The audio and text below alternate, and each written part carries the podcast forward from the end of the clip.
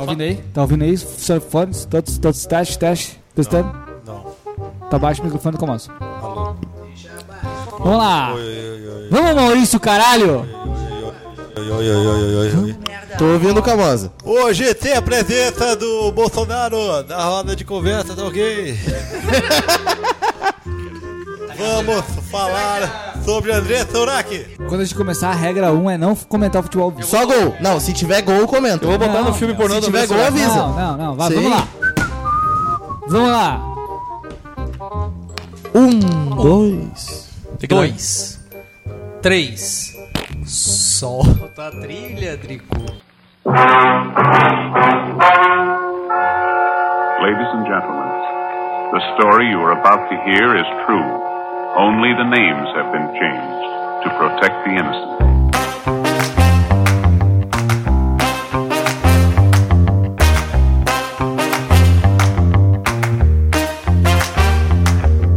Olá! Muito boa noite! Fala no microfone, merda. Tá sem Estou fone. Tá sem fone, meu. Tá sem fone, bota o Deixa fone. ele, Cadê meu. o- Deixa de ser chato, velho. Ele tá falando fora do O microfone. problema é dele, Não, o velho. problema é meu que vou editar, meu. Recomeça, Não precisa, não recomeça. precisa começar, é só falar.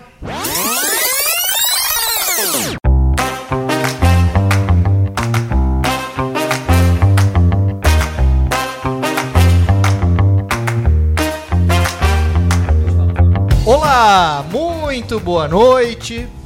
Este é o Nem podcast sei qual é esse canal. Bota na Roda. Bota na roda. Chegamos ao nosso 28 pódio. Hoje que é o dia 16 de agosto, estamos aqui mais uma vez reunidos no nosso, nosso lar, o estúdio do Triplex, Não é do nosso, é Menino do, Deus. é do Banco Itaú, meu. E na pauta de hoje, mais uma vez, vamos falar, vamos falar sobre assuntos que, que são os, os assuntos que movem esse time a se reunir aqui semanalmente, ou quase Travecos. que semanalmente. Travestis, drogas e E política. prostituição. Exato. Vamos Parece falar das é eleições. Vamos falar das eleições na Argentina. Vamos falar da. Vamos falar da imprensa. Vamos falar de trans. Cotas para trans, Fred. Uh, por que não? A André Sourac volta a ser assunto desse podcast mais sempre uma será, vez. sempre será. Quase que semanalmente estamos falando dessa garota. Competindo com o Gugu agora em número de aparições Ela nesse vai ser programa. trazida nesse podcast ainda. O nosso menino Ney, que decidiu ir jogar Adulto- na Arábia Saudita, Ney. encerrar a carreira. O Inter classificado na Libertadores, assim como o Fluminense. Chupem secadores. Bah, O o Flamengo- apitou mal nesse aí, né, meu? Bah, que apitou Bah, mal. o que ele sentou na... Replay, dá um replay nas apostas dele aí. Eu vou dar. O Fluminense joga com o Argentino Júnior. Tá, Argentino Júnior. Tá. e, o, e o Flamengo? Peraí que o Globo Esporte não tá carregando aqui. Flamengo Olímpia. Flamengo. É isso, e o Inter vai ser o River pra ti, Maurício? River Plate, Argentino Júnior e Flamengo. O, o Flamengo que enfrenta o Grêmio hoje, hoje dia de decisão na Copa do Brasil, Grêmio e Flamengo, aliás, Flamengo e Grêmio no Maracanã decidindo uma vaga na final da Copa do Brasil, muito E provavelmente não contra o é São Paulo. MMA. Exatamente. Um problema pro time do Flamengo. Para falar a respeito desse e de outros assuntos, eu, Maurício Tomedi, estou aqui com um time de peso hoje. Ao meu lado esquerdo, Não. Você é gordo, cara. Quanta gordura. o nosso. O, no... o nosso torcedor A maioria fluminense. tá acima do peso o, no- o nosso carioca que tá favorito, Eu tô só grávido barrigudo. Fred Cosentino. Seja Boa noite. bem-vindo. Tá assando um franguinho pra nós hoje. Tô assando um galetinho pra vocês comerem bem bonitinho. Frango no aço. Na minha frente, o nosso Adeva Liberal, DJ do homeschooling. Seja bem-vindo novamente, meu caro. Muito boa noite. Grande, grande pauta hoje. À minha frente também, ele, o nosso sound designer, responsável pelo compliance desse podcast e nosso editor e responsável pelas redes sociais Irresponsável. e, e anfitrião na noite de hoje, Adriano Medeiros. Seja bem-vindo a esse podcast. Obrigado, Banco Itaú. As parcelas estão em dia. E eu tenho que avisar vocês que eu aumentei o freezer lá, tem que olhar a cerveja. Puta merda. À minha direita, o nosso torcedor colorado solitário, Daniel Zago, feliz. Aí, estou feliz, estou feliz hoje, Maurício Tomete, porque hoje a pauta, apesar de não ser extensa, né? Apesar de não ser uma pauta grande, é uma pauta bonita, uma pauta qualificada. Uma pauta volátil, né? Exatamente. Pauta volátil. Pauta grande. Pauta adaptada. Hoje, com não uma, mas duas presenças especiais. o nosso, o nosso grande amigo Gustavo Fernandes, nosso doutor Gustavo Fernandes. Seja bem-vindo a esse podcast, meu caro. Que grande alegria estar aqui com esse grupo seleto desse podcast que eu escutei muito nas últimas 24 horas. Que mentira. Não, nas últimas 24 Ele horas. não, ele estudou. Ah, estudou. Se preparou? Se preparou? Me capacitei, me capacitei. Ah, é isso aí. Tô pronto. Legal. Fez mais, o Enem. um, mais um pro compliance aqui. E hoje, e hoje contando também com a presença especial do nosso grande líder, deputado Felipe Camozato. Seja bem-vindo, deputado. Tô profundamente arrependido de estar aqui. Fui convidado para um churrasco. Tô me oferecendo galeta e salsichão pra falar de trans. Eu vou perder o mandato hoje aqui nessa noite. Nós entramos com o galeto, a pauta entra com a salsicha. Mas o Camazado foi muito inteligente, né? Porque Sim. ele viu que o advogado vinha na, no Acompanhar. Ele veio, "É, veio hoje, com assessoria jurídica. hoje é o dia.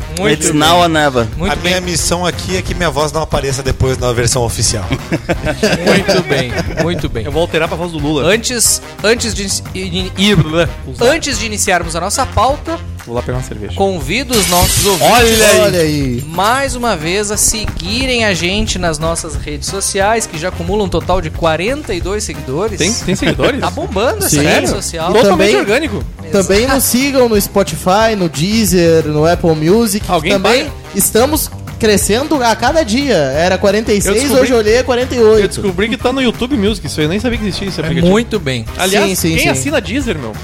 Ah, tem Fora-. Fora Gustavo Frio, Gustavo Frio. No- nosso convidado do último programa. Muito bem. Na Argentina, o candidato. A Argentina que passa por uma situação de crise que se, se alonga há muitos anos. Mais ou menos 40 anos. A, a- a população da Argentina parece que parece que teve um lapso de, de realismo e decidiu votar e Não decidiu indicar na- nas primárias o candidato libertário Javi- Javier Javier. Javier Milei. Milei. Lapso de realismo. Piada boa. Chama de cu na mão. Daniel Zago Lapso de desespero. Tu quer um É negócio contextualiza para os nossos ouvintes quem é Javier Milei e o que motivou a escolha dessa pauta para a abertura desse podcast e por que que provavelmente a foto dele deve estar ilustrando a capa desse episódio. Sim. Ah, bom, pra começar, eu acredito que é um, um negócio muito interessante o que tá acontecendo na Argentina, não necessariamente pelo Javier Milei estar no primeiro lugar, ah, pela maneira que ele chegou no primeiro lugar, mas eu acho especialmente pela trajetória que o Javier construiu pra chegar nessa candidatura pra conseguir o primeiro lugar. Ele primeiro, ele foi um professor universitário, um cara que construiu a sua reputação por meio de órgãos da, im- da imprensa, participando de debates, participando do meio cultural, ajudando a alterar um pouco o status quo que se tinha de mentalidade dentro da Argentina e a partir disso construiu o movimento político dele. Tu tá Agora, falando do Bolsonaro da Argentina? não, sabe qual é a questão? Ele não, ele não é quase que em nada similar ao, ao Bolsonaro, da maneira que ele construiu a candidatura, da maneira que ele financia a sua própria candidatura e as pautas que ele defende. Por exemplo, Bolsonaro, ele veio do exército. Bolsonaro é um cara que desde 88 ocupa as ca- cargos públicos, ocupa a teta da casta, que seria o que o, o que o Milley diria, ocupa esses cargos, ocupa essas posições e de repente, observando o vácuo, observando o vácuo de ideias, ideias que ele não tinha relação, porque ele era um nacionalista, antes de, de conhecer as pessoas do movimento que, que compôs a sua candidatura, ah, decidiu, decidiu se alçar. Milley não é um não é um nacionalista, o Milley não é um conservador, o Milley é um cara muito mais aberto. Qual é a diferença? Ele fala muita merda, eu acho isso positivo. Felipe Camozato, Javier Milei. Javier, enquanto tu come o teu franguinho aí, Javier Milei e, e Jair Bolsonaro, eles têm mais coisas em comum ou mais coisas in- diferentes? Mais coisas que os distanciam? As coisas em comum, né? Os dois têm pênis. É... Os dois se começar- identificam como homens. E, Mas um- um e os tra- dois têm um penteados duvidosos. Bizarros. É, mas tirando isso, acho que restam. Como é que é? Não consegui te ouvir porque tu tá sem áudio aí. Liga o microfone, merda! E são compostos por 70% de água. Se- Exatamente. Assim como Hitler. Agora, é, o interessante sobre o, o tema do Javier Milei é que é, eu acho muito interessante, né, que a gente tá falando, pô, finalmente a Argentina acordou, né, e, e aí foi lá e votou no Javier Milei. É, é, é, eu acho que a última batalha que a Argentina entrou tão derrotada foi as Malvinas, né, cara? Porque, cara, se o Milley se elege, é, eu acho, acho que ah, o Sporting Bet começa a largar já as apostas do impeachment, né? De cara, assim. Betano, vai vir todo mundo. Em- Embora, né, eu acho muito interessante o pessoal fala assim, pô, porque o, o Milley é um radical, é um extremista. Ah, por quê? Porque ele propõe a extinção do Banco Central. Cara, essa é a coisa mais racional que ele falou até agora. É, o problema é, é- é o... É todo o resto. É, é o resto, entendeu?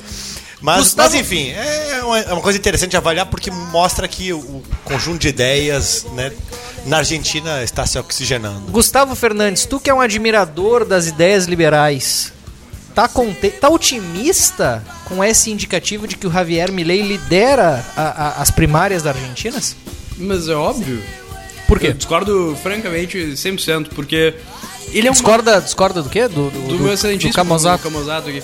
Porque Essa, ju- essa juventude utópica aí, eu, eu não sempre- é, não é. Eu admiro, eu admiro. Não é, o que, que vai acontecer? Sonhadores. O que, que vai acontecer? Vai ter hiperinflação, vai faltar comida, o que, que vai acontecer? Já é uma merda. Agora os caras vão ter uma oportunidade de testar uma merda diferente. É, e isso é aí, ah, vamos lá, né? Tu vai deslocando a janela do que tu pode dizer. Ah, pô, depois que o cara extinguiu o Banco Central, tu ter um Banco Central independente é muito mais fácil. A primeira coisa, ele precisa efetivamente extinguir, né? Eu não acho que ele vai conseguir fazer nada que ele tá falando. Fred Cosentino. Mas se ele não conseguir também é bom. É, Porque daí ele é o faz a- fracasso do neoliberalismo. Tô, tô alternando, tô alternando um pouquinho. Eu acho que um fenômeno Tu que, é um curioso... cara, tu que é um cara que geralmente ah, ah, pontua, que, tu faz alguns contrapontos às ideias Eu sou ah, extremo moderado. liberais em algumas Extremo circunstâncias. centrão. Sim, chegou a Globo News agora. Vamos lá, eu tô representante da Globo News. Oswaldo Cruz Como que tu- ou Gerson Camarote? Oswaldo Cruz. Oswaldo Cruz. Qual que é viado? Oswaldo Cruz. Vai, Raquel Landim. Não, o que eu acho que é interessante, assim, primeiro assim, a, a imprensa nacional e mesmo alguns setores da, impre- da imprensa estrangeira parece ter pouco repertório sobre as nuances e as diferenças entre direita, libertarianismo, liberal, anarcocapitalismo. Que não chegou isso- o release do Pimenta ainda. Isso eu acho que a imprensa tem pouco repertório, ponto. Isso empobrece o debate sobre o que eu pensa Javier Milei. E eu acho que ele tem alguns aspectos parecidos com o Bolsonaro no aspecto de ser um outsider, diferente, Na retórica. que prega contra o Outsider. sistema, na retórica e tal. Mas do ponto de vista ah, filosófico e de formação, não tem pouco a ver com o Bolsonaro. Ele é um deputado acadêmico, economista, que adotou a filosofia anarcocapitalista libertária com, em contraposição a um parasita, militarista, patriota, ultranacionalista. Não pedi a tua opinião. Que abraçou as ideias liberais por um contexto político de ocasião. É, nunca abraçou, né? E, e que, tem- e que é ultraconservador. O Milley não é ultraconservador. E eu acho engraçado que a imprensa daí fala assim: o cara que defende a venda de órgãos. Cara, cara não vai amanhã, eleito presidente da Argentina, decretar que as pessoas podem vender o órgão. E todos os É que a argumentos filosofia dele- anarcocapitalista Todos esses argumentos são no discute- contexto ideal, não é no contexto... a filosofia anarcocapitalista discute. Bom, olha, se eu sou dono do meu cor- próprio corpo, eu não posso vender o meu rim. é uma Repare discussão bem. filosófica. Posso Qual a tirar meu pau, posso tirar meu Repare. pau quando eu sou adolescente, mas não posso vender meu rim. Repare, É, repare bem é- a desproporcionalidade. é uma né? discussão- é O uma nosso comentarista. Então, repare bem a nossa desproporcionalidade. O comentarista da Globo Repare. News chega aqui e fala o seguinte. Né? Porque o Bolsonaro é um ultraconservador. Ele reclama que chamam o Milley de ultraliberal. É, é falsa de de extremista, de É. extremista. Falei ultraconservador. Falou Conservador. ultraconservador. É, editor, vamos voltar se lá. houver, eu Vamos vou voltar fazer. lá. Olho no Falou, É um ultraconservador. DJ do homeschooling. Cara, Ok. se a gente Tu que é- preciso, tu- o tu que é um- é ultra trouxa. DJ, tu que é um admirador das ideias liberais, assim Edição como o. Gus. Tu, tu, tu estás. ah, eu, eu sei que tu estás, mas é, é- faz parte do trabalho desse apresentador. Tu estás otimista e, e tá contente com essa, com, com, esse, com essa sinalização dos nossos irmãos? Eu não sou um grande fã, não era até então, continuo não sendo, na verdade, um grande fã do Javier Milei. Tinha Mentira que tu tirou a foto. conhecê-lo. Tu tirou foto com ele no Fora da É, Liberdade, não tirei, merda! claro que não tirei. Que mentira! Mas Pena que não tem imagem esse é, podcast. conheci, ainda, né? conheci ele mas eu no- posso botar aí. justamente no Fórum da Liberdade do último Eu ano. conheci ele no Fórum da Liberdade. E achei o- a retórica dele meio infantil. Eu achei ele meio maluco. estridente, Ah, beija mal, beija pé gelado, exato. Tem um cabelinho pinto pequeno, esquisito. pinto pequeno. Parece o Pelanza do Restart. A Mas retórica anarcocapitalista, Não, ela de- é infantil por si só. De fato é, de fato é. A questão é que o plano de governo de Javier Milei, que eu fui dar uma lida ontem, me interessou bastante. Acho que ele tá sendo, ele Tu tá leu fazendo... o plano de eu li o plano governo de de governo. Javier? Sim. E é perfeitamente racional. É muito governo. razoável, é muito razoável o plano de governo do Milei. Ele basicamente quer privatizar a educação, a saúde e não necessariamente sem ah, deixando o pobre sem acesso, né? Que é a, a principal crítica que a esquerda faz a, a propostas nessa linha. Ele quer fazer parcerias público-privadas na educação e na saúde. Quer realmente extinguir o Banco Central, que dada o dado histórico de inflação da, da Argentina e a atual situação não parece exatamente um radicalismo. Então me parece que a retórica que ele tem adotado foi o necessário para que pudesse se destacar e chegar ao resultado que teve agora de liderar as primárias na Argentina. E alguns veículos como a CNN, inclusive, já fizeram reportagens para destacar as diferenças, porque embora hajam muitas semelhanças, né? Ele podemos considerá-lo um extremista, ainda que não seja um extremista de direita, é um extremista liberal. Ele que é o que é também chamado de libertário. A, a reportagem da CNN recente dessa, dessa semana, ou salvo engano, até hoje, destaca as diferenças dele em relação ao Bolsonaro, que era assunto da fala do nosso menino Zago no início da, no início da, da apresentação aqui. É, mas eu acredito que essa parte da diferença do Bolsonaro com o Milley, ela já tá relativamente superada pelo que foi abordado entre todos aqui. Por nós, né? Eu Pela- acho que a questão, pela acho que a questão do plano de governo do Milley, o quão radical ele realmente é, eu acho que é muito mais importante. O que ele tá propondo dentro do plano de governo, o que ele tá propondo a se fazer não é nada de radical, a não ser as questões que botam ele no mundo ideal, onde ele tem que falar de venda de órgãos, venda de crianças, Pentear o sei lá. cabelo. A venda de criança é fake news. Exato. A venda, a Até outra porque coisa. seria contra outra o questão, ideário libertário. Outra questão que ele fala da legalização de drogas, que ele tem um argumento muito interessante. Num mundo comum, no mundo anarcocapitalista, que ele diz, onde o Estado não está presente, as pessoas podem usar a droga que quiser, pode se fuder, mas há alguém no meio. Felipe o que eu queria, Camozato, o que eu queria abordar falando só- sobre legalização de entrar- drogas. que eu queria só entrar na pauta até pra provocar o Camozato. Eu acho que tem muito dentro do debate quando os liberais aqui do Brasil menosprezam o que o Milley tá fazendo e menosprezam falando que ele é um radical, louco, etc. É um pouco de inveja. Porque no final das contas o Milley ele tá tendo o contexto perfeito para que as ideias da liberdade triunfem e ele tem uma coisa que os outros não têm oportunidade de fazer aqui, falar as merdas que realmente Cojones. pensa, falar as merdas que realmente pensa e convencer a população, porque muita gente confunde populismo com ser popular. E o Javier Milei na Argentina ele é popular, ele não é populista. E não deu Alexandre de Como é que o senhor sabe disso? É, assim, isso aqui é com a- vamos lá, né? Eu acho que ele tá falando muita coisa interessante pra mexer com a janela de Overton, né? Pra estender o debate a assuntos Exatamente. que não eram O conversados. que é a janela de Overton? A janela de Overton é o seguinte, né? Se eu falo que o Zago amanhã vai se prostituir e transar com anões filmado pelo seu filho, Você tá falando a verdade. Isso aí é do Drico, a eu gente vou não dizer, as pessoas vão ficar assustadas. Mas uma vez que elas já viram o vídeo da André Surak sendo comida por um anão, elas vão dizer assim, cara, isso já aconteceu antes, então já não me assusta mais. Isso é a janela de Overton explicada de maneira didática aqui para as pessoas. Obrigado. De que na medida que tu é exposto a situações que parecem extremas, mas reiteradas vezes, tu acaba normalizando, né? Isso E no não conhecem o Zago, né? Elas conhecem. é, essa conhece. Mas enfim, no caso do Milley, é, eu acho que a, a grande preocupação que se tem. É, primeiro, tá? Eu discordo do, do, do argumento de que os argentinos acordaram para os argumentos liberais. tá? Eu também. Eu discordo profundamente desse, desse, dessa, desse ideário. Eu acho que ali muito mais está um sentimento de revolta, de um voto de protesto antissistema, é, e que encontrou nele é, uma pessoa que pode ah, ah, ah, né, cavalgar nessas ideias, tal qual o Bolsonaro cavalgou. É, mas ah, o grande problema que eu vejo no caso do Milley é eu gostaria que tudo que ele está dizendo pudesse ser aplicado, pudesse ser implementado. Eu sou extremamente cético e diante do ceticismo que eu tenho de que ele efetivamente implemente aquilo, o governo dele eventual se torne um desastre e queime a reputação dos liberais mesma por ser opinião. culpado por coisas que ele não Tal conseguiu Bolsonaro. É implementar. a mesma Tal qual o governo então- Bolsonaro. Não, não, não, não então, então, na questão é, não da- fez. da- dos, dos liberais, eu, eu acho, na verdade, excelente do ponto de vista da retórica do exercício do debate político. Mas ah, a viabilidade eleitoral acaba sendo um, um possível problema para os liberais que estão querendo fazer o trabalho. Pra sério. entrar na respiração Tem do gente- Camozato, só rapidamente, tem uma pesquisa do Opinaia, tá, Camoza, durante a eleição que mostra que os eleitores do Javier Milei, por exemplo, desses eleitores, 60% votam nele porque ele promete um plano concreto pra eliminar a inflação. 27% votam nele por insatisfação com o sistema político.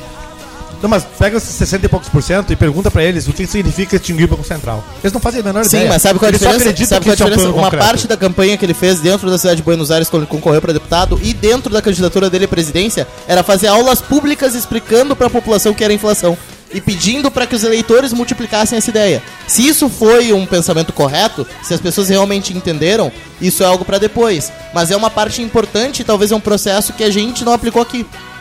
Tem uma. Tem, Pode tem, ser. tem, tem E eu alguns- saúdo isso, porque faz avançar a consciência. Mas Algumas- eu sigo cético com relação à compreensão Al- das pessoas com relação Algumas pessoas. Fred, algumas pessoas, elas acreditam que existe um movimento cíclico que ah, aproxima Brasi Argentina, Estados Unidos e Brasil com as eleições do Macri, do Trump e do Bolsonaro, com as eleições do, do Biden, Alberto do Fernandes, do, do Biden e do Lula, e que eventualmente uma, uma possível eleição do, do, do Milley Milley, indicaria um, um, um- novo, um novo ciclo. Tu acredita que a Argentina ela tá avançada em relação aos Estados Unidos e ao Brasil ou ela tá atrasada?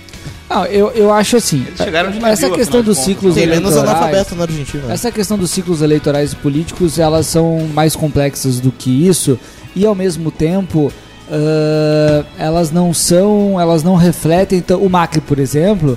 O Macri é um tucano, ele não é um Trump ou um Bolsonaro. O Macri é um tucano. O Milley talvez tu possa comparar num aspecto do outsider. Ah, eu acho que o povo argentino é um povo que já foi rico, diferentemente do povo brasileiro, que nunca foi rico. É um povo mais politizado, Chegaram mais engajado. Muito né? mais parecido com um gaúcho do que com um brasileiro. Não, não.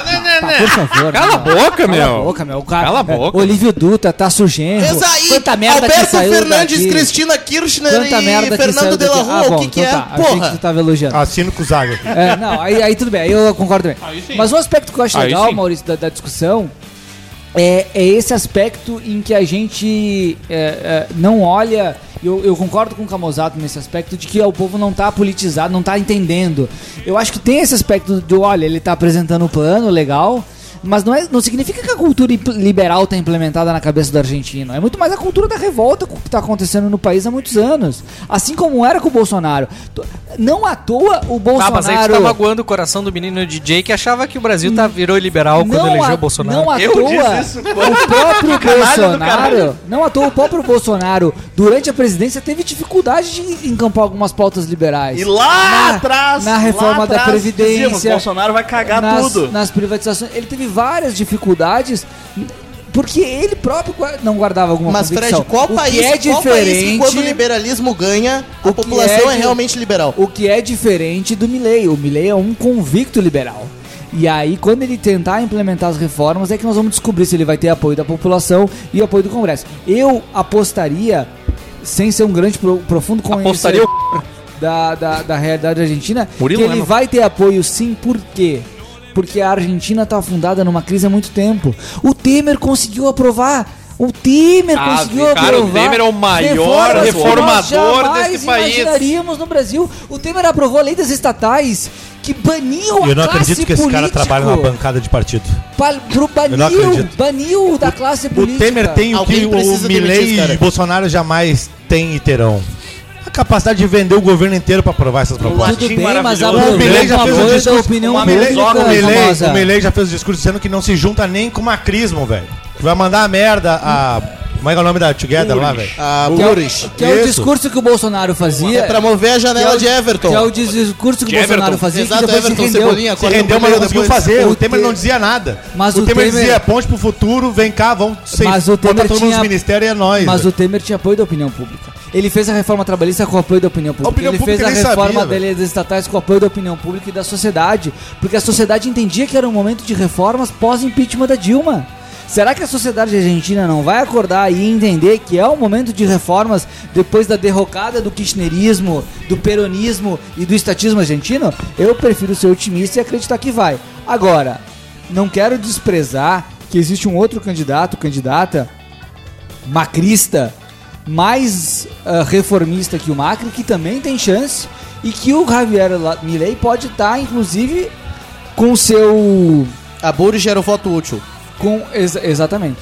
Com o seu extremismo gerando um voto útil num candidato reformista. A Argentina é um É, país. ela era no momento que ela deveria ser a primeira colocada. A Argentina é um país, é- a Argentina é um país que tem um povo politizado, engajado e que sofre com a pobreza, com a miséria, com o, ah, o subdesenvolvimento econômico há muitos anos. A gente não pode subestimar a capacidade do argentino de enxergar mudança. Vamos avançar na nossa pauta, mas antes eu quero falar um, fazer um- uma menção honrosa aqui ao nosso grande amigo Guilherme Dada, que hoje veio aqui nos prestigiar. Que o- é, Literalmente hoje, ouvinte premiado, Hoje não, não está, hoje não está participando do programa, está como ouvinte, mas Boa noite, Guilherme. Seja, seja bem-vindo a- a- ao público espectador desse programa ao vivo. É a primeira vez na história desse podcast que nós temos espectadores ao vivo aqui. Muito obrigado, Tomed. E falar pro DJ que premiado não, né? Porque eu fui premiado pra vir aqui rachar o churrasco. Isso tá errado. Eu tenho que ser premiado pra vir aqui comer de graça, não. tu já descobriu que nem é um churrasco? É um churrasco Não, republicano, é um galeto republicano. Não é vai ter é carne também. A gente vai te passar a carne Sim, depois tem passar 500 linguiça. gramas de carne, é quase Argentina aqui pra comer o negócio. Pra quem não sabe, Guilherme Dado também é um grande liberal desse estado. Fala, Adriano. Nosso vice-presidente do não, não, não, não, não. Tu quer seguir na pauta? Tu quer... Não, era sobre o churrasco que eu. Tem uns hambúrguer teu aí, hein? Tem hambúrguer meu? Vamos fazer o burgão. Burgão hoje. Pois vamos assar o hambúrguer, então. Não, mas deixa eu, de- deixa eu dar a opinião desse. Eu tenho o mesmo. Recebi mensagem da Samia Bonfim já interessada em participar. Ouviu agora? Não, eu só ia dizer que a, a minha opinião sobre o, o Mileia é a mesma que a Mosato. Tipo, a, a única, a única coisa que tem a ver com o Bolsonaro é o apavoramento dos argentinos em botar alguém que não é os cagados que já tiveram até agora. E que ele não vai conseguir, né, cara? Ele não vai conseguir, o, o cara é muito maluco.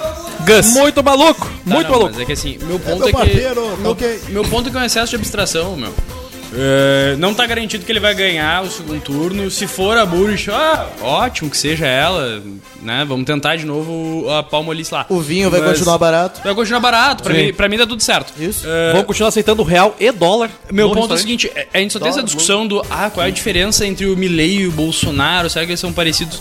Eles são completamente diferentes. Um cara é anarcocapitalista e o outro é um milico nacionalista. Sim, o outro é um São, centrão. são, são coisas completamente diferentes. A gente só discute isso porque a gente mora na América Latina e aí tudo que não é esquerda É Bolsonaro. É, é, é, um- extremista de direita. é extremista de direita, uma grande E outra, e outra coisa que a gente caótica. calcula Assim, errado. assim como o Fernando Henrique era de Outra- direita. Claro, todo mundo é. Não, o, o que fazem de assassinato de reputação do pessoal da direita, é, é- essa é a lógica sempre. Geraldo E outra- Alckmin, e outra fascista. questão que a E só- gente calcula e Só pra errado. concluir, Tá. a gente precisa ter um entendimento, na minha opinião, também, de o seguinte. Se Que barulho é esse? Já falou 15 vezes. É, a Tem coisa em geladeira cima- que deve estar Não, aberta. tem coisa do meu fogão, do meu fogão! Meu Deus, nós vamos morrer. Vamos passar a bola, Zago? Tu só falou 28 vezes nesse. Sim, nesse mas na assunto. próxima eu vou falar duas vezes que Obrigado. é os piores crianças trans. Obrigado. A, a, a questão, eu acho, tá. Não, só pra concluir, a, a minha opinião é a seguinte. Cara, se tiver alguém de direita eleito na Argentina, ele não vai ah, queimar o liberalismo. Nós já somos queimados. Nós já somos queimados. Chega numa noite e fala assim: Eu sou liberal pra caralho, Partido Novo. E olha a reação das Been pessoas. there, O DJ, that. exatamente. Olha a DJ, reação das ô, DJ, pessoas ao seu redor, velho. Ô DJ, eu vou falar isso aqui depois tu conta a história. Tá? A- O DJ, nós somos o patinho feio da política latino-americana. chegar numa noite e falar assim, eu sou liberal pra caralho, vai ter vários olhares de simpatia. De- de- Porra, até onde tá liberal, Claro, vamos falar que- sobre isso. Galera do Livre está sempre interessada. Tu entra no Uber, eu sou Abraço liberal. pra galera do Livre. Cara, vai comer mas, outros, outros dois pontos eu acho que o pessoal esquece. Primeiro, não, Sobre o quê? não existe central na Argentina. Existem três facções. Isso, Só- Centrone. El Centrone. El Centrone. Não, existe- não tem como fazer um mensalão tão bem sucedido assim. E o outro ponto é. Porque eles são fudidos. A Argentina fica dentro da sua, eh, da sua capital, sua capital administrativa e sua capital populacional também. É muito mais fácil de tu mobilizar pessoas pra pressionar um congresso do que poderia Tá fazer em Brasília, por exemplo. Muito bem. Eu tinha, eu tinha ensaiado fazer a virada da pauta na apresentação do Guilherme, mas, Mas os caras cagaram tudo. vocês cagaram vocês a ouviram, mas como apresentação o Maurício, como bom âncora, gosta de reclamar da pauta ao invés de seguir. Vamos lá. Âncora é âncora por um nome, né? Na última semana. na, Pela nomenclatura, o âncora tem que se fixar na pauta. né? na última semana, a- o, o Supremo Tribunal Federal, uma instituição que a gente respeita e admira Um muito, grande abraço a todos, Obrigado, Alexandre de Moraes. decidiu através de Ministro Alexandre de Moraes. Ministro Alexandre de Moraes. O Supremo Tribunal decidiu, através de um julgamento cuja, cujo processo foi concluído na semana, nesta semana, a respeito de um assunto extremamente polêmico envolvendo eles. Quem? Os nossos amados Quem? jornalistas. Os jornas? Os jornalistas do Brasil.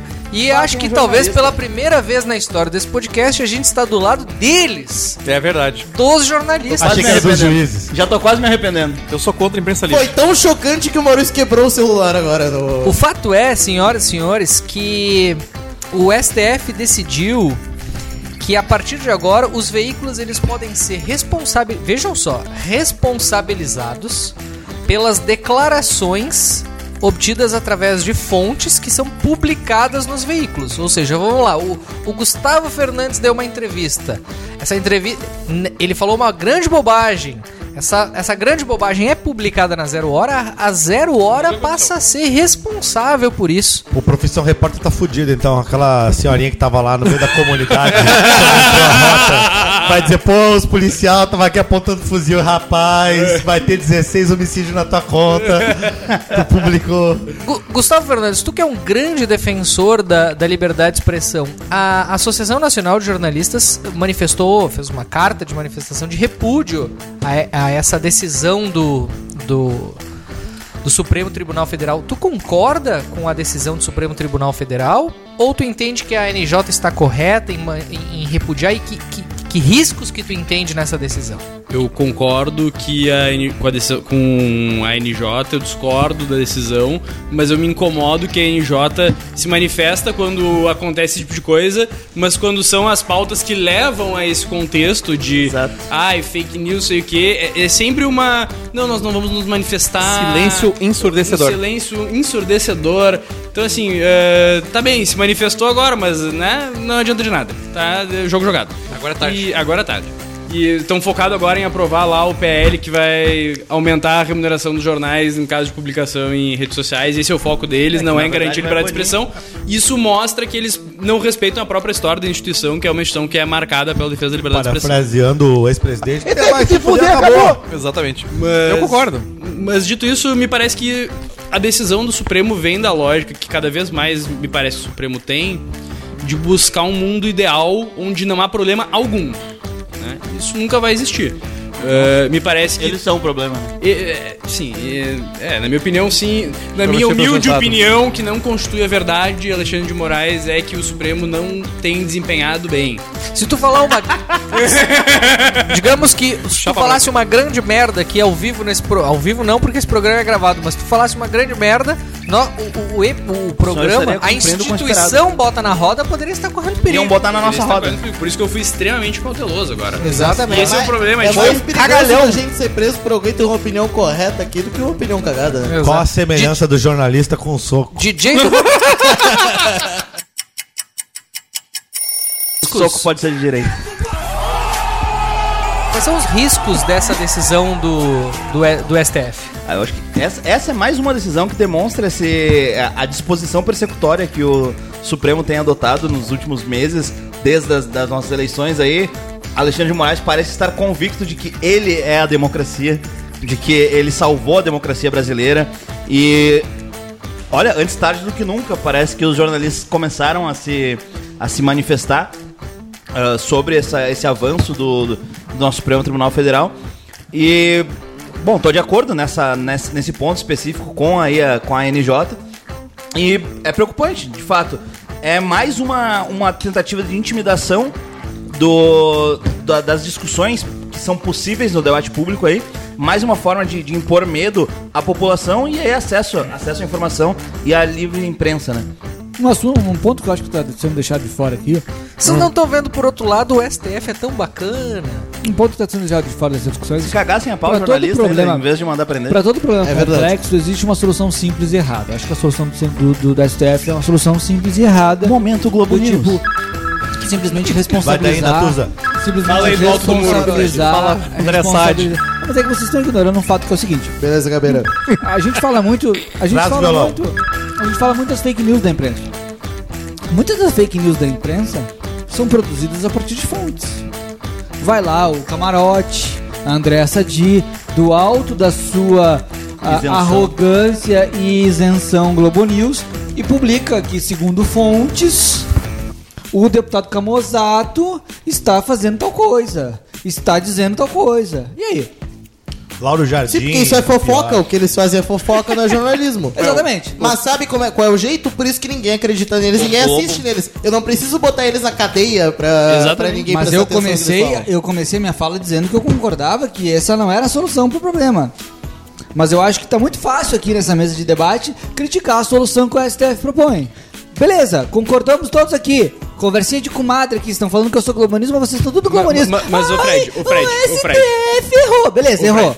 E os jornalistas que vivem plantando notinha de fontes que estão sob sigilo e plantando fake news, na Deveriam verdade. ser espancados. Cara, mas é que, Fred. Como isso- é que nós vamos lidar Mas, mas nós não temos na que lidar. nossa sociedade Nós não temos problema? que lidar, não tem que lidar. Com a prensa, ok. com cuspe não precisa me convencer. Não precisa me convencer. Convence o ouvinte que tá ouvindo. vou aí. convencer o ouvinte que é que é o seguinte, eu tava dizendo antes que é que na minha visão o STF tem feito decisões querendo buscar um mundo ideal de coisas. Não vai ter fake news, ninguém vai se xingar. Cara, isso não existe. Não, sabe nem o que é existe.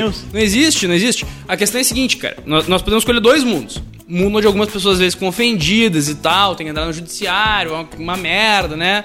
Ou então nós podemos decidir que alguém vai decidir Um quem, é fala. que, quem é que tá certo, quem é que tá errado. E o meu, quem tá errado tem que calar a boca e tem que tomar uma multa e é isso aí. E acabou. Então, assim, é- são entre dois mundos que não são perfeitos. Não existe o mundo perfeito de purpurina que o STF pensa que existe. Não importa quantas pessoas o Alexandre de Moraes censure. Entendeu? O, o, o, o Hitler, por exemplo, na, na, na Alemanha de Weimar lá, eh, ele. Ó. Não, e, e, e, os caras que não entendem sobre liberdade de expressão sempre falam, ah, Hitler surgiu porque na Alemanha, na, Alemanha, na, na República de Weimar lá, Uh, era muito livre. Isso é mentira. Existiam, além das leis de calúnia, difamação e injúria, leis específicas para cercear discursos subversivos em relação ao Estado que estava uh, que lá.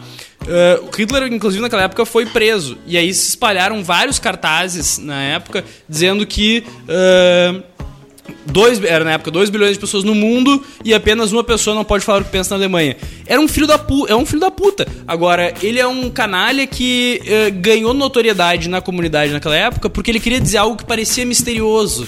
Porque era proibido, e outra coisa. porque era sigiloso. E é isso que o STF causa. É por isso que a gente vê cada vez mais esses discursos extremistas crescendo. E, e outra coisa, esse cara ele só conseguiu ter o domínio que ele teve sobre a Alemanha porque a própria Constituição de Weimar permitia que em momentos em que a institucionalidade fosse comprometida ou estivesse ameaçada, tu pudesse suprimir qualquer tipo de liberdade democrática em prol da sobrevivência do sistema. Então ele nunca teve maioria no Congresso e mesmo assim ele passou atos que fecharam o Congresso. E aí que me parece que assim, o liberal ele tem que entender seu papel nessa discussão, né? Eh, o liberal ele não é o cara que tem que querer regular o que o outro fala. Ele tem que ser, o- eh, como símbolo aqui me vem à cabeça, o cara que era o advogado do, do caso do, de Skokie. Skokie era a cidade dos Estados Unidos com maior densidade de judeus, tá? Na época. E os nazistas decidiram fazer uma passeata lá. E esse advogado, num processo, advogou para que eles pudessem fazer a passeata lá. Ele fez uma campanha explicando por que aquilo era errado, mas ele não calou aquilo. Por que que acontece? E o Mill falava muito bem, falava muito bem na obra dele sobre isso, que era que quando a gente impede o cara estúpido, canalha de falar, a gente impede as pessoas de se confrontarem com o erro. E quando as pessoas se confrontam com o erro, elas chegam mais próximas da verdade, porque elas enxergam o erro. Um exemplo disso também é o próprio, por exemplo, o João Willis. Todo mundo sabe que ele é um canalha agora, mesmo os caras da esquerda, porque ele foi um homofóbico publicamente. Ele mostrou pro mundo quem ele era. E essa é a beleza da Bom liberdade de exemplo, expressão. hein? Bom exemplo, Gus. Eu quero trabalhar aqui Se no mais podcast. uma vez, mais uma vez, fazendo justiça ao âncora que nós cagamos pra pauta do João Willis e João Willis voltou mais uma vez pro podcast. Obrigado, obrigado pela menção, obrigado pela menção Né? honrosa. É que, nem, é que nem cuspir pra cima, né? Finalmente, finalmente alguém Eu só acho, reconhecendo eu só acho que os méritos STF, desse âncora. eu só acho que a STF tá compensando com aquele outro julgado da lei de imprensa que diz que jornalista não precisa ter diploma. O que tá correto. É uma compensação. É uma compensação. Tá desligado o microfone.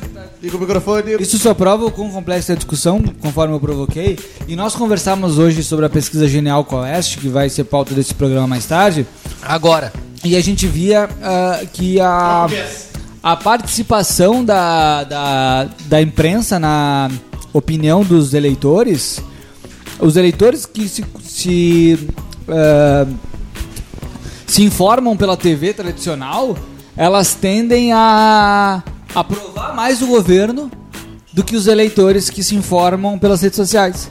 Então tu vê que interessante, né? Nós estamos aqui criticando a decisão do STF, que eu acho que é incorreta, eu concordo com a crítica, mas a gente vê corriqueiramente a imprensa utilizando fontes, utilizando vários mecanismos, talvez, ah, ah, de produção de, de, de factoides para criticar ou elogiar governos ao seu bel prazer.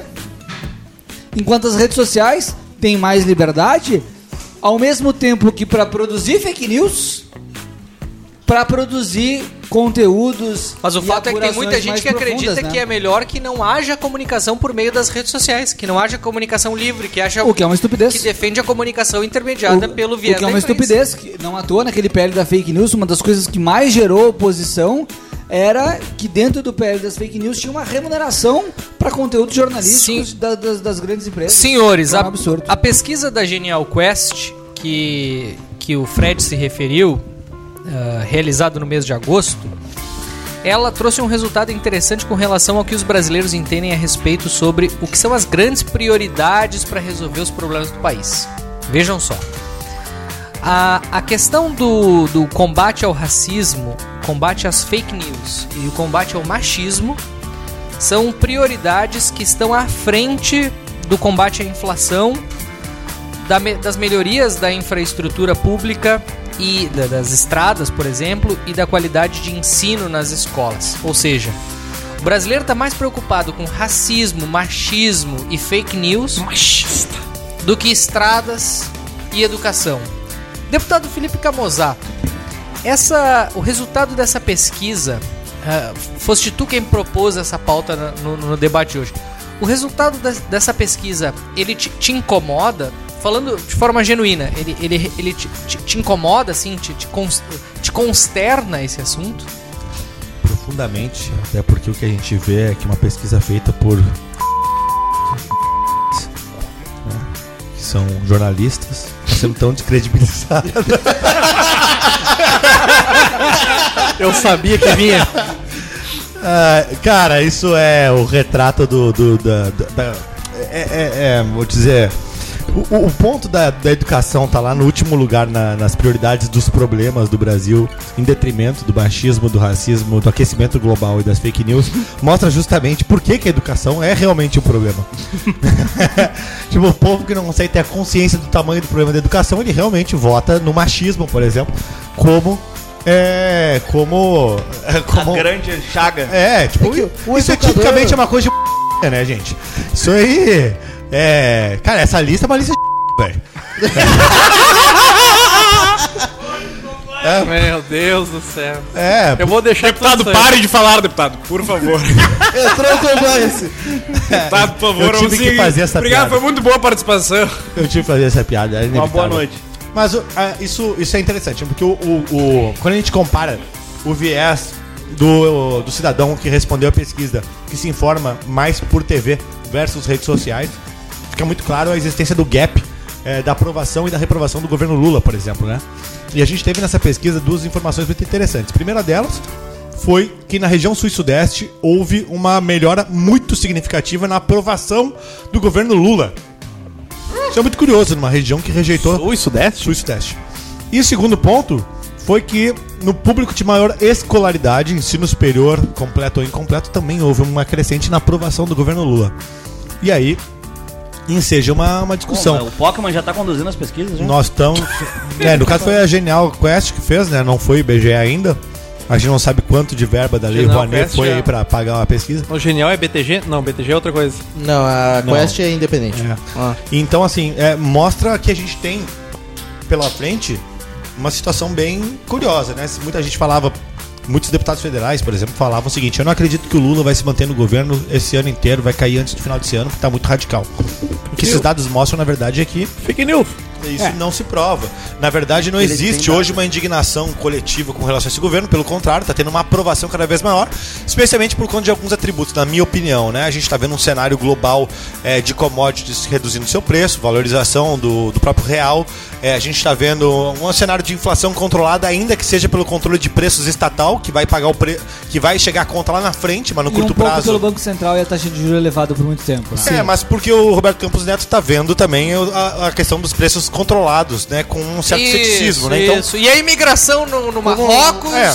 Também Além é foda, disso, né? políticas populares tá, estão sendo implementadas muito rapidamente, como o Bolsa Família concretizando mais uma vez 600 reais, mais outros benefícios adicionais, o Minha Casa Minha Vida que retorna, e alguns programas que Vale sinalizam, carro, inclusive... Alto, é, 3.0. isso, Agora o, vem... o, o Vale Passagem Aérea. Agora tem E- o SP Ciro, veio também, tira o seu nome da SP Ciro. É, SP Ciro. E agora, é muito boa. e agora, e agora também tem a questão do, do PAC 3, né? Que embora Pouco muita dinheiro. gente tenha ceticismo com relação à sua viabilização, tem muito empresário Como aí. é que tu marketing, saiu do. Tem muito, tem tem muito empresário que já tá olhando pra isso aí Não, e com a esperança Como é que tu olha, saiu da pesquisa Quest?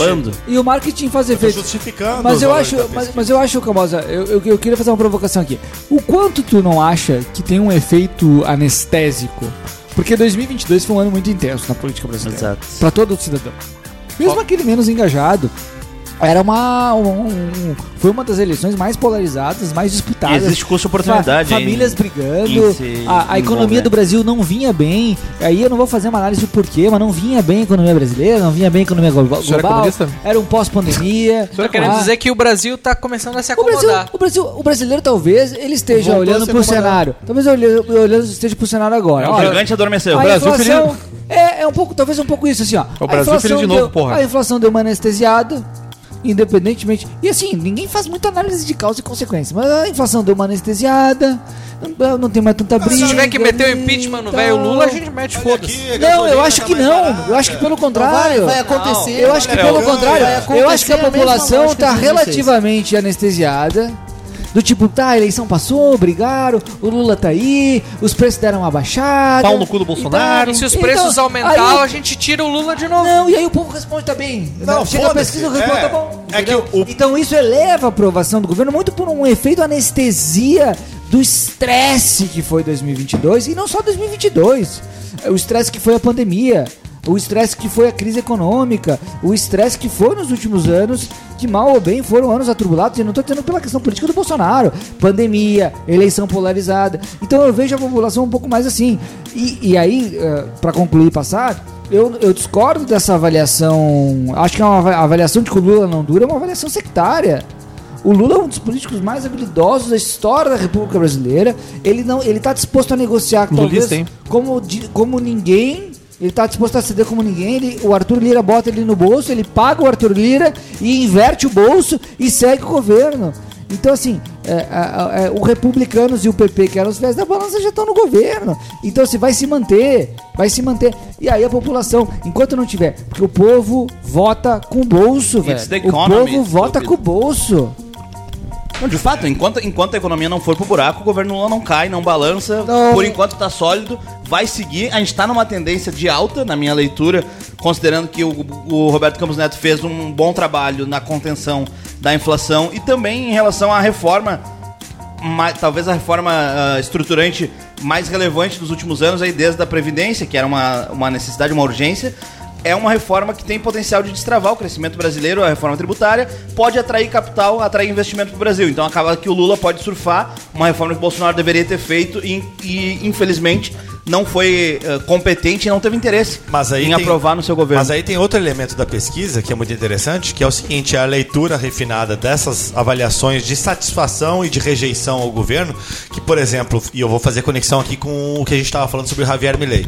É, ah, itens como aliança com ditaduras, é, itens como né, as, a- a- as instituições democráticas, casos de corrupção, todos eles ap- apareceram lá na- nos piores pontos do governo, muito mal ranqueados, ou seja, o, o eleitor não dá bola para isso. Tá pouco se fudendo, entendeu? A questão de instituições democráticas, a, a questão de aliança com ditadura e parará, isso aí são preocupações burguesas, de de uma elite Ah, no fim das intelectual. contas, no fim das contas querem Porque- saber de comida na mesa. e é isso a que move também o eleitor acabou. do Milley. O eleitor do Milley não tá preocupado É com a independência do Banco Central. Tá pouco, se- eu não sabia nem o que isso Sim, significa. que é. É assim, eu cansei de peronismo. Foda-se Cristina e esse cara E aí não bigodudo, velho. ele Eu só não quero esse tá outro cara. preocupado. Que ele parece ser muito louco. Quer saber, meu? Eu tô muito louco também, velho. Nós estamos muito loucos. Vamos botar no louco. Porque Ele não tem- de repente, velho, esse louco vai fazer uma parada. Tá ligado? Ele é tem que isso, tá preocupado. Ele é. Anarco Tá, mas, sou ô, também. Eu sou Camusato. anarco-traficante. Foda-se, Mas- vamos. Mas no Brasil a inflação ficou atrás do machismo. O machismo é mais importante para as pessoas no Brasil hoje. Porque a taxa de machismo tá mais alta que a taxa da inflação, Eu acho que só fala Roberto isso. Campos Neto, que é um machista, controlou a inflação. Eu acho que só fala isso porque tu é homem. Tem que aguentar isso aí. Na então. verdade, É, nada. que, meu, quando eu vejo essas pesquisas, né, me vem aquela frase do Osho, sabe? Tem aquele vídeo dele falando assim, Democracia é o governo das pessoas para as pessoas. Oxo não é aquele cara de yoga que ele come, vira e é, fala assim, tipo, mas as pessoas, as pessoas são estúpidas. But the people are retarded. Cara, meu, as pessoas são retardadas, velho. Meu, as pessoas têm cocô, cocô na porta de casa, velho. Cocô! Meu, cocô! O cara é Mas contra é- o Marco, meu, o cara é da bancada do cocô. Nojento! Mas foda-se, velho. Foda-se que nós vamos discutir agora a identidade de gênero com desinteria nessa Mas é, porra. é aquela questão, meu, o cidadão médio ele precisa que num, num sabão de limpeza venha uma- um aviso, não beba. Pessoal, vamos deixar o Daniel Zago falar, senão ele vai embora triste. Ah, que se foda, que se foda. Não, é bem, Não chora. É bem o que a gente tá dizendo. Muito Ah, obrigado pelo a comentário, comida- Daniel Zago. a Grande Daniel Zago. Daniel Zago lá. lá, A comida no cu das pessoas e o desinfetante na cabeça, não sei o que. A, a grande questão é que as pessoas estão sendo tuteladas pelo Instagram pra falar dessa merda, desse machismo aí. A questão da inflação, ela importa porque o governo vai entregar tudo no início e no final vai ir fudendo todo mundo aos poucos. Só que isso não vai fazer diferença porque vai ficar todo mundo achando o Lula é burro, o Lula vai cair a qualquer hora é. e ele não vai cair e no final a Janja vai ser reeleita presidente. Não, aí, aí a tua É eleita, ela vai precisava eleita, falar. e- Por A tua, quê? não, a tua conclusão Porque isso parece não acabou. decorrer das premissas. Porque é o seguinte, né? Na tua leitura, o, o- o Lula, e, e tem alguns analistas que estão fazendo essa análise, né? De que o Lula tá Sim, fazendo. óbvio, são analistas, eles vão fazer análise. então, né, parece, parece lógico. Eles são pagos pra isso. Piada do Potter. É isso. Mas é, a questão é, o Lula parece que ele tá invertendo a lógica ah, Do fazer do o bem calendário. aos poucos e o mal de uma vez. Pois então, ele É. tá fazendo o bem. Não, não, não, e não só na- do, do, do aos poucos ou não, mas em momentos, né? A hora de fazer o mal é no começo do governo. E o Lula tem gastado suas fichas ali, trazendo o programa do SP Ciro aí pra tirar todo o nome do SPC, Isso. dando carro pras pessoas. isso não é mal, ampliando. isso é bom. O pessoal começou Não, a se é bom. levantar Sabe- porque o não, debate Mas esqueceu. sabe qual é uma coisa? Exato, só que, não, só que ele deveria deixar isso sob a lógica política, pelo menos, pro final do governo, tu falou que não véspera de eleição. Mas ele não vai fazer. É aí que tá. Ele não Véspera vai. de eleição. Ele vai fazer pouquíssimas pautas impopulares. Pois então. É, ele vai fazer tá pouquinhas de brabinho. pautas populares. Será? Mas aqui, ó, uma coisa Vai- que a ele vai tentar aumentar coisa- imposto a gente de acabou alguma forma. suprimindo o debate. A gente acabou suprimindo o debate sobre a questão das prioridades. Olha, olha que interessante. Por mais que eu, Globo News que sou, considere que há machismo e é um problema no Brasil, é um problema, na minha opinião, muito menor do que o problema educacional, do que a Olha inflação. aí, a informação quer Guga Chakra. É. Ah, informação.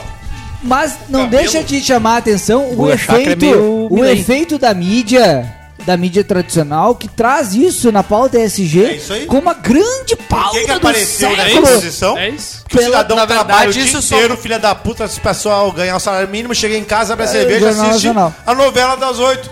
E aí tá lá, porra, o filho trans que não consegue Mas isso, trabalhar mas, porque isso é- é um, mas isso mostra um pouco do poder da mídia. Claro, sem pouco dúvida. Não. à toa. Apesar da, de a gente Apesar ainda das ter as redes Alexandre de Moraes sociais. tava Apesar certo. das redes sociais, exatamente. Brasil Mas é assiste que, Caco mas é que Marcelo. eu acho que a essa boca desse filho da pauta transcende um pouco a mídia e ela avança também pra, pra rede social. Ela, essa não é uma pauta que tá restrita à, à rede social. Não à toa, semanalmente a gente tá aqui discutindo um caso de estupro, um caso de denúncia de estupro, o caso do Marcos Mellian, o caso da menina que foi estuprada lá, de ser largada na porta de casa, que tava todo mundo discutindo aqui, e inclusive aqui dizendo que a culpa era da menina!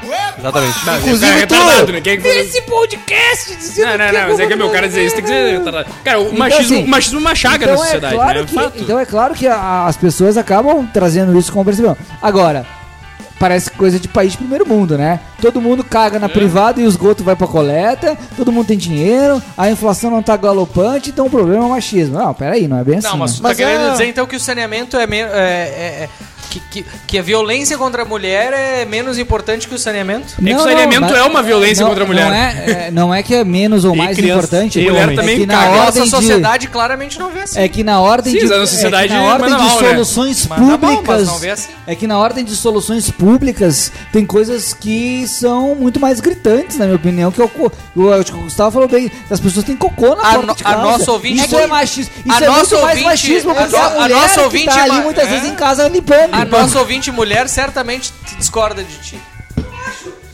Eu não acho que discorde necessariamente, Maurício, porque os- um problema. A, a, a, a- Ela prefere a dividir a priorização- responsabilidade do problema do saneamento com o a homem a e em priorização- casa. a E é por isso que as priorização- mulheres não têm que participar. A, a priorização de um problema na ordem pública do- de um governo, de uma sociedade, não torna o outro problema irrelevante. Não é um jogo de soma zero, onde você É isso. resolve um problema e não resolve o outro. Isso, isso. Mas Agora eu acho que ela tá muito. vivem em cima Eu acho que ela tá muito mais. Eu acho que ela tá muito mais preocupada, além do cocô. Além do cocô. cocô que ela não tem como mudar imediatamente, ela tá muito preocupada com, a- com o imóvel dela e com o móvel, a geladeira que queimou na hora que faltou luz e a empresa é privatizada. E quem vai dar a geladeira pra ela é a porra do Lula que fez o programa de crédito. E quando der uma merda e ela se fuder, graças a todo mundo que fez narrativa que a reforma da Previdência era coisa do Congresso e tal, quando acontecer uma merda que o direito dela for cortado, vai ser culpa do Lira, não vai ser culpa do Lula. Oi? Pode seguir, Porra, Zago, ninguém eu tô- falou nada. Eu tô, Vamos seguir. Cara, eu tô mastigando aqui um. não, mas é que um meu, meu, meu ponto é o seguinte: Qual é a próxima pauta? Vou botar um grilinho ali no o final. machismo é óbvio que é um problema, né, meu? Isso ninguém discute. Quê? A, a questão Como Ah, assim? é. Quê? Quê? Ninguém discute é o cara. O senhor tá no podcast mais machista de A Porto gente Alegre. discute tanto que acaba. Machista! Quê? Oi? Vamos avançar, senhoras e senhores. Vamos avançar. André Surak, diz que A é. equipe de compliance Não, adverte a que a gente- opinião de Daniel Zago não representa a opinião desse podcast. Obrigado, DJ. Tu tu vai ser o corresponsável pelo compliance desse podcast a partir de agora. Bom, senhoras e senhores, o fato é que já falamos de machismo, já falamos de racismo e agora nós vamos falar de outra minoria Transfobia. Que, Anões. que, que, que move esse Anão é programa, minoria? Que, que faz É a menor Porque é minoria. pequeno. que, que gera muito interesse. O mundo é um indivíduo, não. Eu tô falando da minoria das pessoas trans, travestis e não binárias. Porque a UFSC, Universidade Federal de Santa Catarina, em decisão recente aprovou o que eles chamam, e olhem só, senhoras e senhores, E senhorix? Uma política de acesso, inclusão e permanência para pessoas trans, travestis e não binárias em universi na Universidade Federal de Santa Eu tenho Catarina. dois pontos de protesto. Primeiro que essa discussão sobre binário e não binário é um problema por si só. Não sei se vocês andaram refletindo sobre isso, mas Não, a gente nunca É falou. um problema binário. é um problema binário. que se diz que tu não é binário, tu, tu só pode um ser problema. binário ou não binário. Exato. Então tu volta pro problema de ser um binário. E é um looping infinito. O seg- o segundo ponto é que eu protesto é que, cara, eu divirjo profundamente de que todo trans é uma minoria. A depender do tamanho do cara, Ele é um privilegiado. Ah, eu vou deixar esse comentário. Foi muito bom. deputado vai dar um trabalho. Eu acho, eu, quem deu o trabalho foi o anão da André Surak. eu, a- eu acho, eu acho que, Que não é uma minoria, aliás, tá? Aquele anão não é minoria. não, não é minoria. Lembrando que o Camusato tem imunidade parlamentar, vou repetir isso Mas, várias mas vezes. ô, ô, ô, Gustavo, Meus parabéns é que- ao anão. Um detalhe, um detalhe curioso. A, a, a UFSC, quando anunciou a. Quando anunciou a decisão, ela não fala em cota para trans. Ela fala em política de acesso, a inclusão Um e negócio tudo que eu achei mais. engraçado, só me, me esclarece esse negócio. Tem uma política de permanência. Permanência. Os caras têm que estudar. Os caras têm que estudar como. é racismo. Eles têm. Tu tem que ser até o fim do curso. Ô meu, eles têm que falar com o pessoal da Uni, meu. Esses caras são bons de política de permanência em universidades. A galera fica permanentemente na universidade. 10, 15 anos. Vamos lá. Adriano Medeiros, tu é a favor Dos trans, sim. de cotas para transexuais, não binários, pessoas trans na universidade? Claro que não. Só nos prostíbulos. Não. Não. Como Por que qualquer. que eu odeio pessoas trans? Como. Co... Por que eu odeio anões? Não, como qualquer pessoa razoável gostaria de cotas para. eh, de acordo com a, a- Renda. a renda, exato. co- co- Cotas de Cotas renda. sociais. Inclusive, esse assunto não está na pauta, deveria ter estado, porque tem uma ADI. Bah, uma ADI super interessante. O Ma- Maurício odeia assuntos jurídicos. O que é uma DI? Por que você odeia, assuntos jurídicos? Uma ADI é uma ação direta de inconstitucionalidade. Então, mentira, não é uma ADI, é alguma outra ação no STF, porque o que acontece? A ação das cotas, ação, a lei das cotas, Ação de ofício? foi É a criada nova no governo STF. Dilma. E ela tinha um artigo, bem no final, inclusive na, na lei estadual do Rio Grande do Sul das cotas tem o mesmo artigo. Inclusive eu falei com os guris no, no outra legislatura que a gente deveria ter feito alguma coisa. Tá, E desembolso. não fizeram! Desembucha. Tem um artigo dizendo que a lei tem que ser revisada a cada 10 anos. Toda política afirmativa tem que ter uma análise De resultados. Exato. A- aí nem a lei Toda nacional, deveria nem ter. a lei estadual, atenção senhores que estão na Assembleia Legislativa, foi feita uma análise. E o que acontece? Simplesmente cagaram. Puta que pariu! Cagaram pro, cagaram pro artigo, tanto da lei estadual Porra, Bitelo! quanto da lei federal. Não foi feita uma análise e existe agora uma Pô, ação no. O nosso, o nosso É. ouvinte que tá ouvindo daqui um mês Vai não entender que porra é essa. Mas ok, vamos lá. Tem uma ação no STF pra fazer essa análise antes de renovar a política de cotas. Tu não sabe se a política de cotas funciona, principalmente pra negros. Não sabe se funciona, não. Bom debate. Porque o negro, né, tem o negro rico, tem o negro pobre. Tem o branco rico, o branco pobre. E as cotas servem pra todos. Ela Tem funciona para as drama. bancadas da esquerda aumenta. Entre sucesso e a A, a minha lama. oposição às cotas é um pouco na linha do que Thomas Sowell dizia. A gente Ah, quem começa é com Thomas uma Sowell? Vai. Ela cota vem com papo de. que aparece. Só pra intervir e combater uma fake news aqui, a cota ela tem um estabelecimento que a pessoa tem que ter uma renda de pelo menos um salário mínimo per capita na família. Então não é bem assim. Inclusive na URGS cota- tem a questão Não da é cota social assim. também, não é bem assim que funciona. Ah, inclusive a gente. é, é, é, enfim, ele dizia que a cota ia começar com um aspecto de justiça e que todo mundo em tese ia concordar, mas que ao longo do tempo ela vai aumentando, aumentando, aumentando e a gente vai sectarizando toda a sociedade. Universalista, e- cotas pra todos. e em castas. né? Inclusive, o que eu acho é que a um gente parênteses. deveria simplesmente olhar para um outro polo, que é o polo de tipo. Ah, Toma só ações afirmativas ao redor do mundo. Não, eu ia fazer parênteses sobre a Suprema Corte Americana. Que esses dias fudeu a- o sistema de cotas Acabou com o americano. sistema de cotas. Claro! é, Tá certo, acho que Não nós ato deve- flagrantemente racista. Acho que nós deveríamos, inclusive, olhar pro, pra base. Se, nós, se todos tivessem Latinos minimamente ainda. as condições básicas E iniciais iguais, de educação, de acesso à saúde, e que pudessem chegar nos seus concursos públicos, nos seus concursos de universidade de forma minimamente igual, a gente teria eh, eh, não teria esse problema. Agora, especificamente com relação à questão das cotas trans e não binárias. Cara, vamos lá.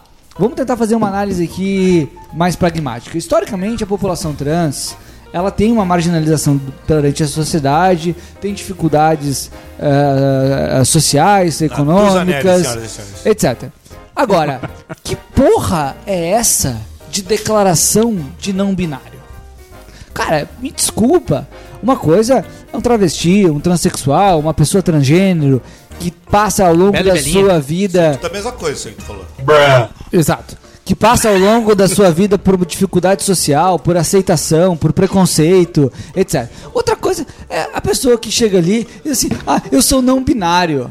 Cara, por favor. Bela e Belinha, Pelo cadê o banheiro do do desculpa. Então você não meu, te- vou falar um mas- negócio, eu Mas aí a minha pergunta Que pra ti negócio é... declaratório é esse? Tá bom, de que Fred, eu, eu não me identifico com nenhum gênero. Aí às vezes eu tô aqui, às Mas, vezes Fred, eu tô ali, e é por isso eu vou ter um Porque, acesso então, se não tivesse não tu é a favor. Ah, foi- não, foi não é a- isso. é que não é isso de ser a favor é que ou tá- contra. é que eu sou tá contra na origem. tu tá pensando eu o problema na nos não, binários. eu sou contra na origem, como eu falei. não binário, Eu acho que o Brasil é e da toda a sociedade tinha que investir forte mulher. em igualdade de oportunidades através da educação básica.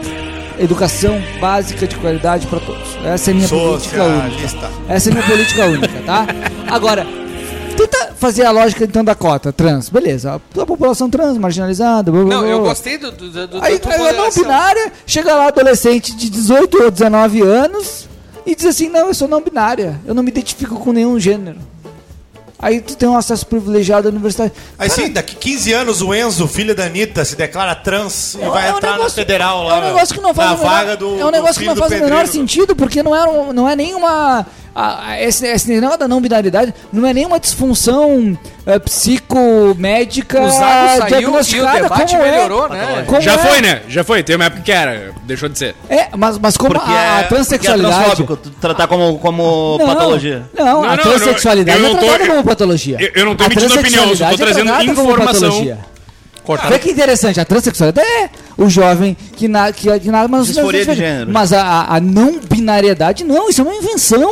É, isso é coisa de uma, mongolão. é uma maluquice. É que ele vai lá, elo. Ah, não, elo, aí- elo. Isso vai tomar no cu. Isso aí é. é- de Então, tu tá, então tu tá negando a existência de pessoas não binárias. Não, eu não tô negando, só que cara, que você não binário, que se declara não binário, o problema é seu, meu amigo. Você não vai ter entrada diferenciada na universidade. É que, meu, vai concorrer com todo mundo, meu Tem que amigo. fazer, tem que cortar o pau fora pra valer. Tá aí, meu, por que, por que cota pra não binário e não ter cota pra calvo? Olha aí. Olha, defendendo, advogando e calma Advogando em causa própria. aí. que vai responder essa? Todo mundo sofre, velho. E eu, meu, vou te dizer o uma seguinte, minoria? velho. Vou te dizer o seguinte: as pessoas que eu conheço se identificam como não binárias. Como a maioria- calvos? a- Como calvos. a- Não, primeiro como as as não binárias. Os nomes. As e os, né? Elix. Elix. Eh, eles, elix, no geral, Day. são pessoas com uma boa faixa de renda. Claro. Entendeu? É Então acho que se for pegar estatisticamente o número de homens calvos pobres, tu vai ter mais pessoas do que pessoas não binárias pobres. Então se a gente for fazer Ou uma seja, política... não é uma minoria. Não, ou seja, são pessoas mais fragili- fra- fra- eh, fragilizadas do ponto de vista de acesso à instrução. Então me parece mais justo, se a gente tá falando de instrução, cota pra calvos do que cota pra não binários. Mas a gente tá falando de justiça ou de minoria? Vocês têm É, visto a lógica da discussão da minoria é tu atingir uma justiça material, né? Essa é a visão de mundo. essa é uma, é uma discussão burguesa, intelectualoide, de mongolão. Porque vocês têm visto aqueles vídeos da galera, da galera que vai pra rua lá, meu, pra, pra meio da, da 25 de março lá e pergunta pro senhorzinho que tá passando. Ah, tirando- como o você senhor, como é que, O senhor é binário, não binário? Deu Sou cara, fala, eu sou Flamengo. Pô. Não, não, ele fala, eu sou aposentado. Aposentado. e o do Rio de Janeiro que. E o do Rio de Janeiro que fala, o que, que você é? Binário, binário? Pô, eu sou Flamengo. Eu sou negão, tem um que é muito bom. Pô, Ô, acabou a discussão, velho. Acabou a discussão. O resto é punheta ideológica de comunista das humanas de federal. Comunista! Ô Camozato, tu que. Tu que É um ser moderado. levantou o assunto antes, um assunto não tão alto, mas um assunto relevante. De minorias. Não de minorias, de anões. a nossa. Que é uma minoria. A nossa musa. É que é uma menor minoria do Que é a menor minoria. Os anões são a menor minoria. que É importante deixar isso claro. Ocupa menos espaço. Exatamente. E não tem nenhuma cota para anões. É, isso, isso é brabo. Mas os anões estão em destaque no É nosso que o- mundo os, hoje. os anões são pessoas hatch. Exatamente. e os anões e os anões e, e, e, e, e os Será que também cabe mais no porta-mala? Cara, eu, eu vou, eu vou ter que fazer umas 200 defesas que eu vou. Mas Só que, só que no caso desse anão, O bom é que dos problemas é o menor. no caso desse anão, esse, ca- esse anão da André Surak era o típico Dá um cigarro aqui dizer que eu não aguento mais. Esse anão da André Surak era, era, o- era o rádio Fox da- do comercial. Compacto pra quem vê, gigante pra quem usa. Meu Deus. o fato é que existe aquela máxima de que os oprimidos serão os opressores. Come a carne do cara aí, E meu. eu- não, tô apresentando. O, e, o- e o fato é que os anões, olha só, Os um anões. deles, um representante da categoria dos anões, foi lá e fez o que muitos gosta, muitas pessoas gostariam de ter feito. Passou a piroca. Não sei se hoje em dia, mas antigamente. seus momentos áureos. Eu faria. Não, eu faria hoje em dia também. comeu André Surak, que acabou sendo filmada pelo seu filho. Vou fazer essa pergunta pra ti. Co- Como é que tu enxerga essa relação da, da, da, da. Andressa Urach? da Andressa Urach te- se- sendo filmada pelo seu próprio filho, dando pra um anão. Todo mundo, todo mundo falava na época da pandemia como é que vai ser o novo normal. É, eu tô assustado com o novo normal. É, cara, eu acho que tem dois elementos muito interessantes, né, aí nesse, nessa discussão aí, que eu acho que é uma discussão muito relevante do ponto de vista da liberdade individual. Vale lembrar que os anões foi, foi a comunidade mais afetada pelas primeiras discussões com relação à liberdade individual do uso de seus corpos. Exato, É, que foram proibidos de ser arremessados exato. É Contra verdade. a sua vontade, que queriam ser arremessados, que isso era uma profissão na França. Um caso muito conhecido no direito. Então os anões que. Baita aluno! É, houve- houveram não tô grandes ligado. debates no Vai ter que passado. contar esse caso aí agora. Houveram grandes debates no passado, eu não lembro do nome do caso, Como tá? assim arremessado? É que assim, existia na França uh, uh, uma, uma discussão sobre era, se era legal ou ilegal arremessar anões em ou Profissionalmente. profissionalmente em oportunidades festivas. Se o anão poderia Existiam anões dispor. que eles eram voluntariamente balas de canhão, por exemplo, ou a- a- a pessoas é, a- voluntariosas serem arremessados. E ganhavam dinheiro com isso. Era a profissão deles. Eles eram é, balas de arremesso profissionais.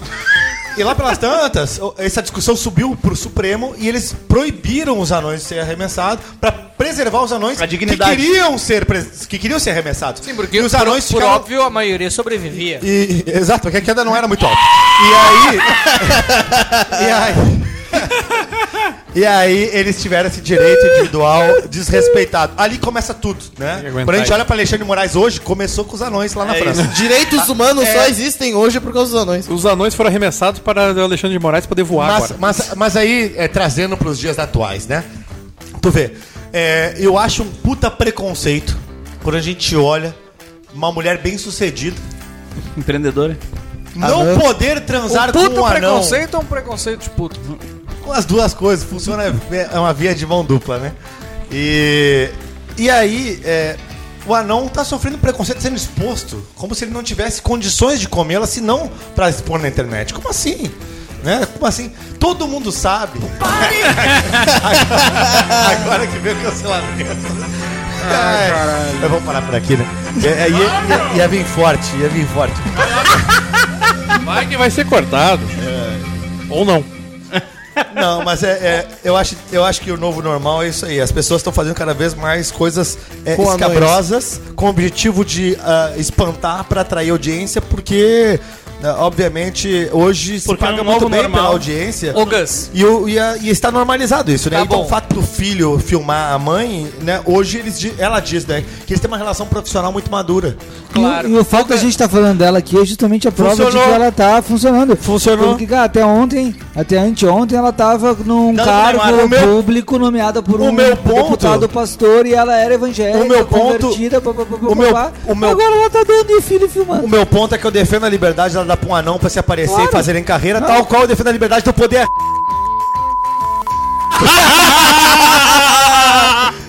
Gus, tu que é um Desde ávido, que o anão consinta. tu que é um ávido consumidor de, de OnlyFans. Ele gosta.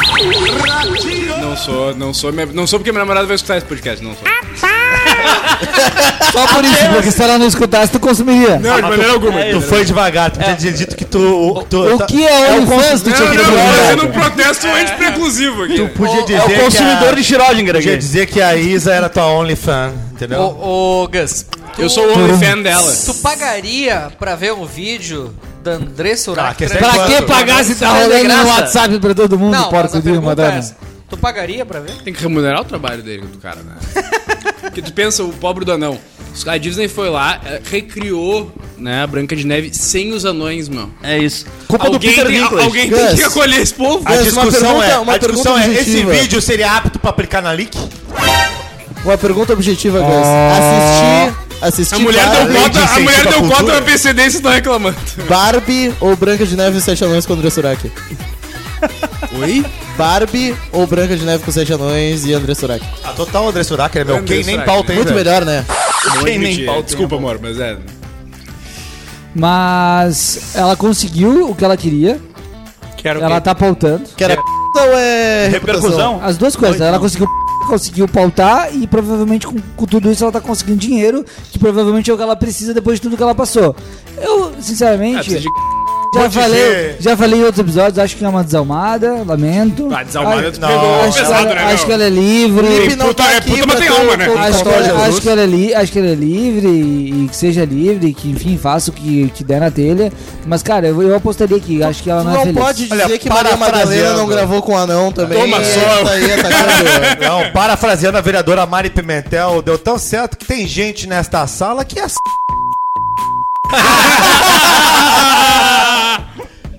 Mário Pimentel. Mário que, Pimentel, inclusive- queremos você aqui. Com a palavra, Drico Mário Medeiros. Pimentel que inclusive tá pedindo passagem nesse podcast. Vai vir, vai vir, vai vir. Na semana ele disse assim: Eu vou lá no podcast do Triplex É. falar. Uma passagem seguindo o regimento ou a partir de uma decisão No dela? vou. Mas, mas- mas vamos lá, já que, Piada gente, interna. mas já que a gente tá falando de sexo, de putaria, de trans, Ninguém falou disso. coisa, né? Que isso, meu. Vamos falar sobre o estilo de vida do nosso amigo o menino Ney. Achei que era o meu estilo. Não, não, tu é um homem de família. Nós já Obrigado. falamos de anões, Drico. Ô, Drico, Obrigado. tá lendo uma sentença do STJ agora. Não, tô lendo a norma da BNT. Ah, tá. Gus, Tranquilo, tranquilo. o menino Ney, craque da seleção brasileira, a esperança do ex, decidiu nessa semana jogar onde? Na Arábia Saudita. Maravilha, Saudita. Tudo indica que ele vai ganhar uma fortuna, cheio de vários luxos, mas aos 31 anos, ele, digamos assim, indica que desistiu de jogar o futebol profissional, que vai jogar o futebol junto com outros jogadores que também se encaminham para o encerramento da sua carreira. O Brasil, o Brasil já há alguns anos já percebeu que o Neymar não é mais esse grande craque. Mas eu pergunto a ti, Gus, nosso convidado especial da noite de hoje, assim como nosso deputado Camozato. É uma decepção para ti enxergar que o Neymar, que ainda é o, o, o nome de referência, tá É? deixando o futebol europeu para ir jogar num, no- digamos assim, no submundo do futebol? Eu quero que o Neymar se foda. Não, Neymar se foda. Eu quero que o Neymar se foda. quero que você se foda, seu filho de uma puta! Neymar, pelo amor de Deus, nunca, pra nós nunca jogou, né? Jogou pode- no Santos, quando muito ali, Só pode foi ser embora. decepção alguém que Partiu. tem expectativa, né? Porque- Ah, meu, Neymar deu já, entendeu? E assim, vamos lá, né, meu? Quem gosta de futebol é a gente, né? Chinelinho. Esses caras querem um pila aí, deu. E eu, meu, se fosse nós, tu não ia trabalhar pro Shake. Do, Ma- Maurício Tomedi, Vossa Senhoria trabalha pra. ser- vou abrir aqui a Mas é sua que eu- intimidade. Mas é que eu não jogo a bola, né, do Neymar. Mas, mas é que, cara, vamos lá, se tu pudesse trabalhar no que tu faz, pra um shake, entendeu? Cara, que tu não vai ter projeção no mercado nacional, que é onde tu vai trabalhar depois, mas tu vai ganhar uma, meu, um pila forte. Tu ia. É a mesma coisa do Neymar, entendeu? Quem gosta de futebol é a gente que joga pelada no domingo, ele mas, quer ganhar pila. mas, mas isso te frustra pensar que o, o- a grande estrela da seleção brasileira. Mas ele nunca foi a grande estrela desse mundo. Como não, meu? Não foi. meu. Respeito o Neymar, meu. Não é, meu. Em qual em que DJ, momento que ele foi? Não, DJ, tu nunca que, é, foi um- mesmo. tu que é um fã, um fã em contest do menino Ney, Muito. Vini Júnior muito melhor. Isso é um indicativo de que a seleção Olha aí. brasileira tá. Seria o DJ um parça do menino, né? A seleção Adoraria. brasileira tá, tá à procura de novos ídolos? Olha lá, meu Renato. de Olha, eu acho que o, o- o Neymar, como ídolo, nunca serviu pro Brasil, seja na seleção, seja nos clubes. Ele sempre teve uma conduta lamentável. Isso já foi pauta ah, em outras discussões que tivemos aqui, cara. O mas. Fred odeia ele. É, não, e com toda razão, né? Pelo amor de Deus, o Neymar é, é uma figura lamentável. É, representa talvez o, o que se tenha de pior em questão de profissionalismo, em questão de, de dedicação e valorização da vai pro- oportunidade que teve, né? É um cara extremamente talentoso, teve, tem um dom realmente pro futebol, teve todas as oportunidades do mundo e, a- e- e- e age como age. Ele é uma, uma figura lamentável. Lá vem, o Fred vem forte. O Fred vem forte agora, vai Colocou entrar rachando. Chegou o Casagrande. Vai, vai- vai entrar como o Marcelo no joelho do. Eu já, É. eu já, eu já falei mal aqui do Neymar várias vezes. Colocou o fone, se preparou, ele que tava lançando. Eu já falei mal do Neymar várias vezes nesse podcast, detesto ele, acho que ele é um bosta. É um grande jogador talentoso, que nasceu com o dom do futebol e que ao longo da sua carreira foi provando que na verdade o futebol não era a grande prioridade dele. A partir do momento que ele começou a ganhar dinheiro, a prioridade dele era a vida. É um cara sem caráter, um cara que trai a mulher, casa- eh, mo- a- trai a mulher grávida e que depois de descoberto faz testão pedindo desculpa, mas continua mandando trova pra mulher em Instagram e as mulheres começaram a expor ele. É um cara sem caráter, sem Traiu com uma honra. mina feia, hein? É, é, sem honra, um cara sem moral. Acho é. Acho que essa é a questão moral, né, DJ? é um negócio assim, Uma gorda é mina traição? feia. Não, pra mim ficou muito Não claro. fosse se, uma, fosse, né? se fosse bonita, tava tudo certo. É isso. Já dizia seu, Jorge, Jorge. não, seu fosse Jorge. Con- Contradizendo, seu Jorge, se fosse mulher feia, tava tudo Se fosse mulher feia, tava tudo certo. Mulher bonita mexe com meu coração. certo. Se fosse bonita É e, bonita, a, aqui e, a, e a coração. mulher não tivesse informação. Só pra esclarecer que foi o DJ que disse, não eu. Segundo o nosso amigo Douglas, com gorda na Agora, eu acho que a, a ida dele, a, a ida dele pro futebol ah, nos Emirados Árabes, ela tem várias discussões muito legais. Muito legais. Sim, lá pode ter sete mulheres. Se adaptando. A, a pri- a pri- a primeira delas, a primeira delas, que a internet lembrou muito bem, é que há, dez, sei lá, 10, 12, 15 anos atrás, ah, o, o, Santos foi fazer uma caridade numa favela lá da, de São Paulo e ele e outros jogadores simplesmente não desceram porque a caridade em questão era de uma religião diferente da deles. E a. Não foi nessa mesma época que teve aquela, aquela discussão que teve uns jogadores dizendo, olha, a, a ração do meu cachorro é maior que o teu salário. Não sei. É, e a- o, o Emirados Árabes, pra quem não sabe, é uma teocracia islâmica. Arábia Saudita. Ah, ah, desculpa, a Arábia Saudita, pra quem não sabe, é uma teocracia Xenófobo. islâmica, ou seja, uma ditadura baseada na religião que tem lá ah, rei- Aliada do Bolsonaro. Lamento, quer que faça o quê? que tem lá reis né, que perseguem, por exemplo, minorias religiosas católicas, que perseguem mulheres. Exato. Que, Que que tem não uma dão- rede de traficantes de joias por todo mundo, que inclusive. não que não tem ah, ah, o mínimo de, de, de, de- da, daquilo que a gente conhece por civilização democracia liberdade individual liberdade de expressão então é muito curioso a hipocrisia do dinheiro né lá quando ele era é, um jovem Mas é o que financia pro- o futebol hoje, né? O promissor. Manchester City, Paris Saint-Germain, Newcastle. sim Todos os e clubes essa é uma outra discussão muito legal, né? O Bahia, por exemplo, hoje é uma filial do City que é financiado com. E, Inter de Milão, E- time do, do investidor chinês. e em certa medida, tu vê, quando a gente discute, por exemplo, a competitividade do futebol e a, o campeonato mundial, né? Eh, por que que, por exemplo, quando o Grêmio foi campeão mundial e quando muitos times foram campeões mundiais, o grande torneio mundial era, o quê? Um intercontinental entre o vencedor da Europa e o vencedor da, da América. Porque na África só tinha zebra, meu. Porque na África só tinha zebra, não tinha futebol eh, desenvolvido. Agora No o Flamengo, meio do caminho agora, tinha uma zembe. Agora o Flamengo Tinha já perde pro Albilau. que Porque tem o cada vez mais o futebol do Oriente Médio, da Arábia, tá, tá investindo através dos petrodólares. Exato. O próprio futebol africano vem se desenvolvendo. O futebol sul-americano hoje tá atrás do europeu, tá atrás do futebol da Ásia, tá atrás do futebol da América do Norte. Essa é uma outra discussão.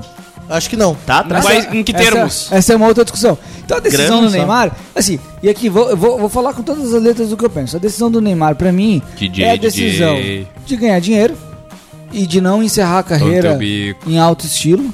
É a decisão de não competir mais pela seleção brasileira, É. porque o técnico, sexta-feira, se convocar ele, vai ser criticado aqui no próximo podcast. Não pode, acabou. Neymar na seleção acabou. Tu acha que ele não vai convocar? Acabou. Acho que vai convocar e acho Se que vai estar errado. é. Vai convocar, vai estar errado. E Vai semana convocar. que vem vou criticar. Acabou. Neymar na seleção. Se Neymar na seleção acabou. Acabou. Acabou. Boa sorte. Escolheu acabar. Não tenho o que Se dizer. voltasse pro Brasil, não tinha escolhido acabar. E o que eu sinto. Daniel Zago.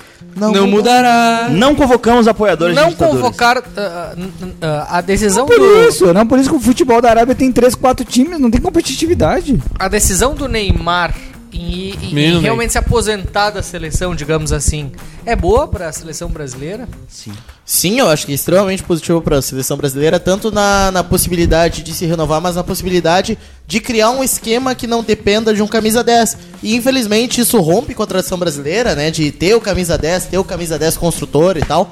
Mas isso não se aplica mais no futebol moderno, e especialmente não se aplica mais num futebol em que as características físicas obrigam o camisa 10 a ser muito mais ofensivo, muito mais participante. O Brasil hoje ele é muito mais um participante do esquema de um 4-2-4 da vida, digamos assim, se for fazer um esquema ofensivo, do que essa porra desse esquema que tem um 10 que não faz nada. O Neymar hoje na Europa, se for comparar, ele é quase um Jean-Pierre europeu. Não corre, não marca, não faz porra nenhuma, só recebe a bola e passa, e dribla e tem um lance de genialidade. E não à toa não houve nenhuma disputa pela contratação do Neymar, Exatamente. né? Esse é um fato Ele foi rejeitado o pelo PSG, Barcelona, O. PSG não queria manter o contrato, o Barcelona também não quis. E quem mais tentou contratar o Neymar? Chelsea não quis também. Grêmio. E quem mais tentou contratar o Neymar? Sobrou a liga que acaba sobrando para os jogadores que estão em fase Agora, final. de- onde, de onde o Neymar se destacava? Olha os gols do Messi na MLS. Exato. MLS. É, mal, é mesmo. É... Não tem marcação, meu. Vem jogar nossa pelada aqui que vai tomar um pau no meio desse gol Sim, aí. tanto que ele saiu disso pra não pegar uma chance de voltar pra um Santos da vida, pra jogar no Flamengo. Era muito provável que, o fo- que o Neymar fosse parar jogando no Flamengo. porque ele não queria, não Lugar de gostaria, chinelão, não gostaria de ter uma cobrança no por desempenho que a torcida do Flamengo gosta de cobrar. Mesmo não tendo razão ou tendo ou sendo irracional, mas ele não gostaria de ter. O mas aí eu de que o Neymar vai acabar jogando na MLS, mais cedo ou mais tarde Mas é que eu acho que no futebol brasileiro ainda sobrava. Ainda sobrava. É muito talentoso, Não é um, sei. é um bom Não jogador. sei, não sei, Ah, não joga, não é. marca, não, Não faz sei, nada. O não Inter sei. de Eduardo Para, Cudê meu. engoliria o É, Neymar. é. Ah, vai cagar, meu! Não. Pô, vai se Não. fuder. Eu, eu acho que tem um ponto legal de discussão aqui. Inclusive, eu no, no último podcast falei que ah, havia há, há no futebol cada vez menos não espaço comendo carne aqui, meu. pro jogador que só é o, o, o, o, o estrelinha, uma né? Que pergunta. dribla. A decisão da emissora Band. Band. de- A emissora Band de. Contratou o Magno. comprar os direitos de transmissão do Ah, Arabão, do campeonato Uma baita árabe. decisão. É Depois do decisão- baita dinheiro que eles vão ganhar É do governo, é uma tem que gastar em algum lugar É mesmo. uma decisão elogiável ou é uma decisão triste pro pensar que o Arabão agora Maurício, virou tu- atração? Acho que sim, Maurício, especialmente tu- porque tem um dono árabe que é Johnny Sads. Maurício, tu, tu, Maurício Tomedi, Não meu sou mais. amigo, tá? É uma expressão, em certa medida, também da globalização do futebol. Então o cara que gosta de assistir Globalista. outras ligas. A série C Antigamente nós não chinesa. tínhamos acesso a isso. Eu, eu não O faço Maurício questão, não, não, coisa, não, né? não, não, não, eu gosto de assistir o Campeonato Brasileiro. não Campeonato fico assistindo italiano tal. que é bom, ninguém Agora, Betano- cada vez mais os jovens, a Liga Libanesa. cada vez os mais jovens têm como ídolos eh, jogadores eh, internacionais, como Cristiano Ronaldo, como Messi. E, e- e eu acho que é uma decisão muito comercialmente sábia, porque essa liga vai cada vez mais. Não à toa o Bilal derro- derrotou o Flamengo na semifinal. Não à toa. Não Sem o à Neymar. toa. E era, um, e era um bom time. Tu pega os quatro times da, da, da Liga Árabe, que são os principais, né? Que é o time do Cristiano Ronaldo, é o time do Neymar. São Todos eles foram estatizados fundo- agora. E depois. Firmino. e aí depois tem os outros dois Firmino. times, do time do Firmino. enfim. Tu olha o plantel completo deles, são times que fazem frente hoje a qualquer time do futebol brasileiro e criam muitas dificuldades. A própria seleção da Arábia Saudita foi a única que venceu a Argentina na Copa. A gente não pode esquecer disso, senhores. A gente não pode esquecer Muitos disso. jogadores nacionalizados, né? Muitos jogadores nacionalizados não são de origem. Não, acho que são. Cara, vamos São. falar real. Fora- Tem um monte de shake lá eles querem ganhar. Fora jogadores outros, nacionalizados. fora outros clubes da Liga Africana no geral, o Al-Shabaab, o Al-Ali, o Raja Casablanca, que já eliminou também o Atlético Mineiro. E aí com a mudança, Acho que tem A Shabab é Qatar. Isso. com, com a mudança na regra do, do Campeonato Mundial, vai Ou ficar. Vai Não é- não é ficar africano. cada vez Não, mas é mais da Liga difícil Africana. Ao Ali, É pro da Liga futebol Africana. brasileiro É da Liga ganhar Africana. o Campeonato Mundial, a não ser que essa onda de profissionalização das SAFs e etc, que eu acho que tá se provando um bom caminho, tá? Em regra geral, acho que o Vasco é o exemplo Que que, privatizar dá comprova certo? a regra. É isso? É, é, se isso se consolidar, a gente vai conseguir fazer frente. Se não, meu amigo, esquece. o- o- A próxima década vai ser Europa contra a Arábia no, no Campeonato Mundial e o voltar Brasil. pras é- cruzadas. e- Isso aí. Isso. Mas Faz o, isso. o, o nosso, o nosso torcedor colorado, uma hora e vinte, nosso Uma torcedor colorado treze. tava falando a respeito do, do, do- do- da força do time colorado. O fato é que a gente precisa, eu, eu, eu sempre, sempre fico convicto de que eu vou me arrepender de dizer isso, mas o fato é que a gente tem que reconhecer que o menino Daniel Zago talvez tivesse razão ao dizer que o Inter Não faça se isso, meu. vencesse- É o campeão da Libertadores de isso. 2023. Não, não tô querendo me vacinar, mas tô querendo dizer horror. que ele tinha razão, que se o Inter Não, tá querendo vencesse o vacinar? O que o River, tem contra as vacinas? se o Inter vencesse o River, Isso aí é o Inter Jansen. iria pra cima. Daniel Jansen. Zago. Daniel, Zago- aliás, antes de tu falar, eu vou começar com o outro, outro colorado. torcedor colorado na nossa mesa de São hoje. raros, são raros. Não, veio aqui o deputado José Pierresco também. que Mas é esse aí não sabe nem se tá, sem quem é o técnico do Inter. Não, mas vamos lá. Felipe Camonzato. O, o Internacional enfrentou e derrotou o River Plate, que é uma das potências da América do Sul. E parece que o, pare- parece que o, o, o- o ânimo dos, do- do- dos torcedores. Não, não sei se dos jogadores, mas dos torcedores colorados, parece que mudou. E, e, e há uma confiança, inclusive No Ener Falência. considerando o bem cruzamento que os jogadores que, que o time do Inter vai ter agora nas quartas e na semifinal, há uma confiança de que o Inter pode ser campeão da sua da, da Libertadores. Tu, como colorado, assim como o Daniel Zago que vai falar depois na Come sequência, Colorado? tá otimista em relação ao, ao título do Internacional na Libertadores? Boa pergunta, cara, não faço ideia. Isso aqui é A importante. informação. Informou para Pão de Alho Santa Massa. Eu, Porra, eu cara. tava assistindo Netflix no último jogo. Peguei o final, os pênaltis, porque eu achei divertido. Vi que o time de vermelho ganhou, né? Contra o outro Não, time de não é vermelho. possível. Ficou meio Não é po- confuso a Não é possível que tu não saiba. Não Cara, é eu sei que o. Inter ganhou do River. Foi um jogo apertado. Né, O problema é que ele vai. Nós vamos ter que passar pro Eu não- Zago eu não- agora. eu não sei, eu não Então sei. fala, vai, fala pra eu, nós não, passar eu, pra não, eu ele. não sei nem com quem o Inter joga depois. Com quem que ele joga? Tu não Bolívar. acompanha nada? Contra o Bolívar, traidor Não, cara, capitão da 2000 e- América, decidiu fazer um Em time. 2010, 2011, eu me libertei do futebol. E Mas Embaço te E derrubou. se viciou eu, na eu política. era, eu era colorado viciado, sócio do Inter desde 2004, se não me engano, e em todos os O jogos. senhor pegou a pior fase do Inter. Inter e, Inter e Paraná, 1.500 pessoas no estádio Beira Rio com um ciclone tropical. Eu tava lá sozinho no estádio. O senhor estava embaixo do boné do Beira-Rio? É, não, na, na- na inferior, lá na, so- na antiga social. Boné era só quem tinha. E, e Ou aí, seja, ali tu- por 2010, Tu 2011, viveu a depois- cracolândia do Vivi, futebol. vivi. E aí depois, e depois da segunda Libertadores eu larguei de mão porque me consumia muito tempo e paciência. Eu chegava na segunda-feira depois de uma derrota, ficava mal-humorado, perdia que é que nem o Daniel Zago. horas toda semana com Daniel futebol. Zago é assim toda semana. E aí eu falei, cara, tem uma empresa pra tocar, tem que fazer minha pós e foda-se. E aí eu me libertei, cara. E aí depois o futebol dali em diante, eu parei de acompanhar, mandaram lá pra FIFA essa notícia. Ou seja, tu é e uma pessoa não binária no E futebol. destruíram o futebol. E aí botaram o VAR, Trans. botaram seis substituições, entendeu? Nasceu, nasceu no futebol Aí e terminou na política. trans. Começaram, começaram a valorizar o futebol feminino, tá ligado? Cara, acabaram o futebol, velho. Acabaram o futebol, entendeu? Daniel Zago, Trabalheira. O Inter-. Nacional vai ser campeão da Libertadores 2023? Cara, eu me canso de repetir isso, já é o quarto podcast que eu tenho que falar. Sim, o Internacional vai ser campeão da Ah, Libertadores. tem que aguentar isso aí. Ah, e o, e o que se provou é que talvez eu e Giuseppe Resgo estivéssemos errados no caminho. Adriano, Não era com o Mano nós Menezes. estamos girando um banco de áudios Sim. e eu gostaria que tu Vai registrasse. ter um episódio especial do Zago, todas as merdas que o Zago falou desse Não ano. era com o Mano O Adriano Menezes. não tem moral caminho. pra falar porque ele zicou pra caralho o pau no cu. Não é Caminho foi- verdade. Bah, eu, eu observei isso depois das quatro da manhã, bêbado, olhando o que, que tava acontecendo. Eu percebi que o Adriano foi, de- eh, foi chutado do grupo Foi depois que ele falou, porque o Inter está eliminado Eu no e- segundo gol do Inter. eu Ô e o- meu, o Roger é muito bonito, vocês pegariam? Não sei. Ah, não, não, não. A Débora Seco pegou. Mas eu vou fazer um convite, aproveitar os ouvintes aqui do, do podcast, né? Pra, pra, pra quem também acha que já deu de perder tempo com esse tipo de esporte aí, que não leva a nada. Qual deles? E quer drogas mais divertidas, venha pra política. Deputado, deputado, não, calma, uma pergunta. Deputado, Sabe, vamos- quando é que vem a legalização do, do trago no estádio? Olha, quando os deputados tomarem tenho- consciência da eu tenho- importância disso pro futebol, entendeu? Todo amante de futebol brasileiro deveria entender que, como medida para salvar o futebol brasileiro, é preciso legalizar o consumo de álcool e outras drogas nos estádios.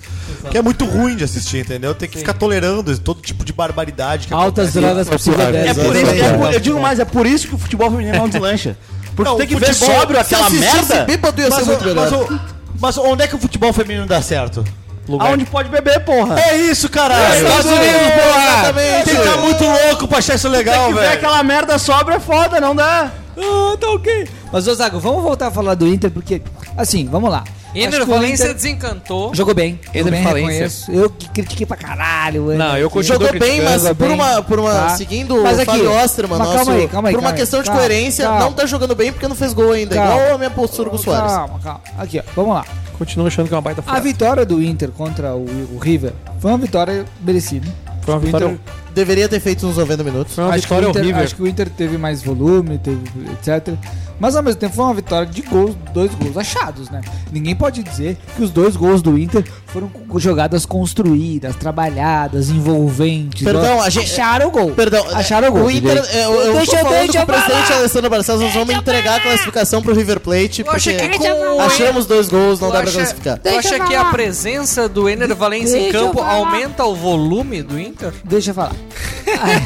Por um estudo, e eu não estou Yeah. brincando, por um estudo econométrico que fizemos, Ener Valência tem o maior pênis do Esporte Clube Internacional. Fizemos esse estudo. Ó, A pesquisa, Tá, hein? Fizemos o esse pênis- estudo. e o Quem pênis tem a faz maior gol? pica do Inter? Gustavo Faz gol, Frio não faz participou? gol. Gustavo Tá. Frio participou disso aí? Escuta a minha conclusão. Os gols foram achados, ok? Ok. Só vamos Então, concordar. Perfeito. Tá. Tá. O, Grê- o Inter teve volume e tal, tal, tal.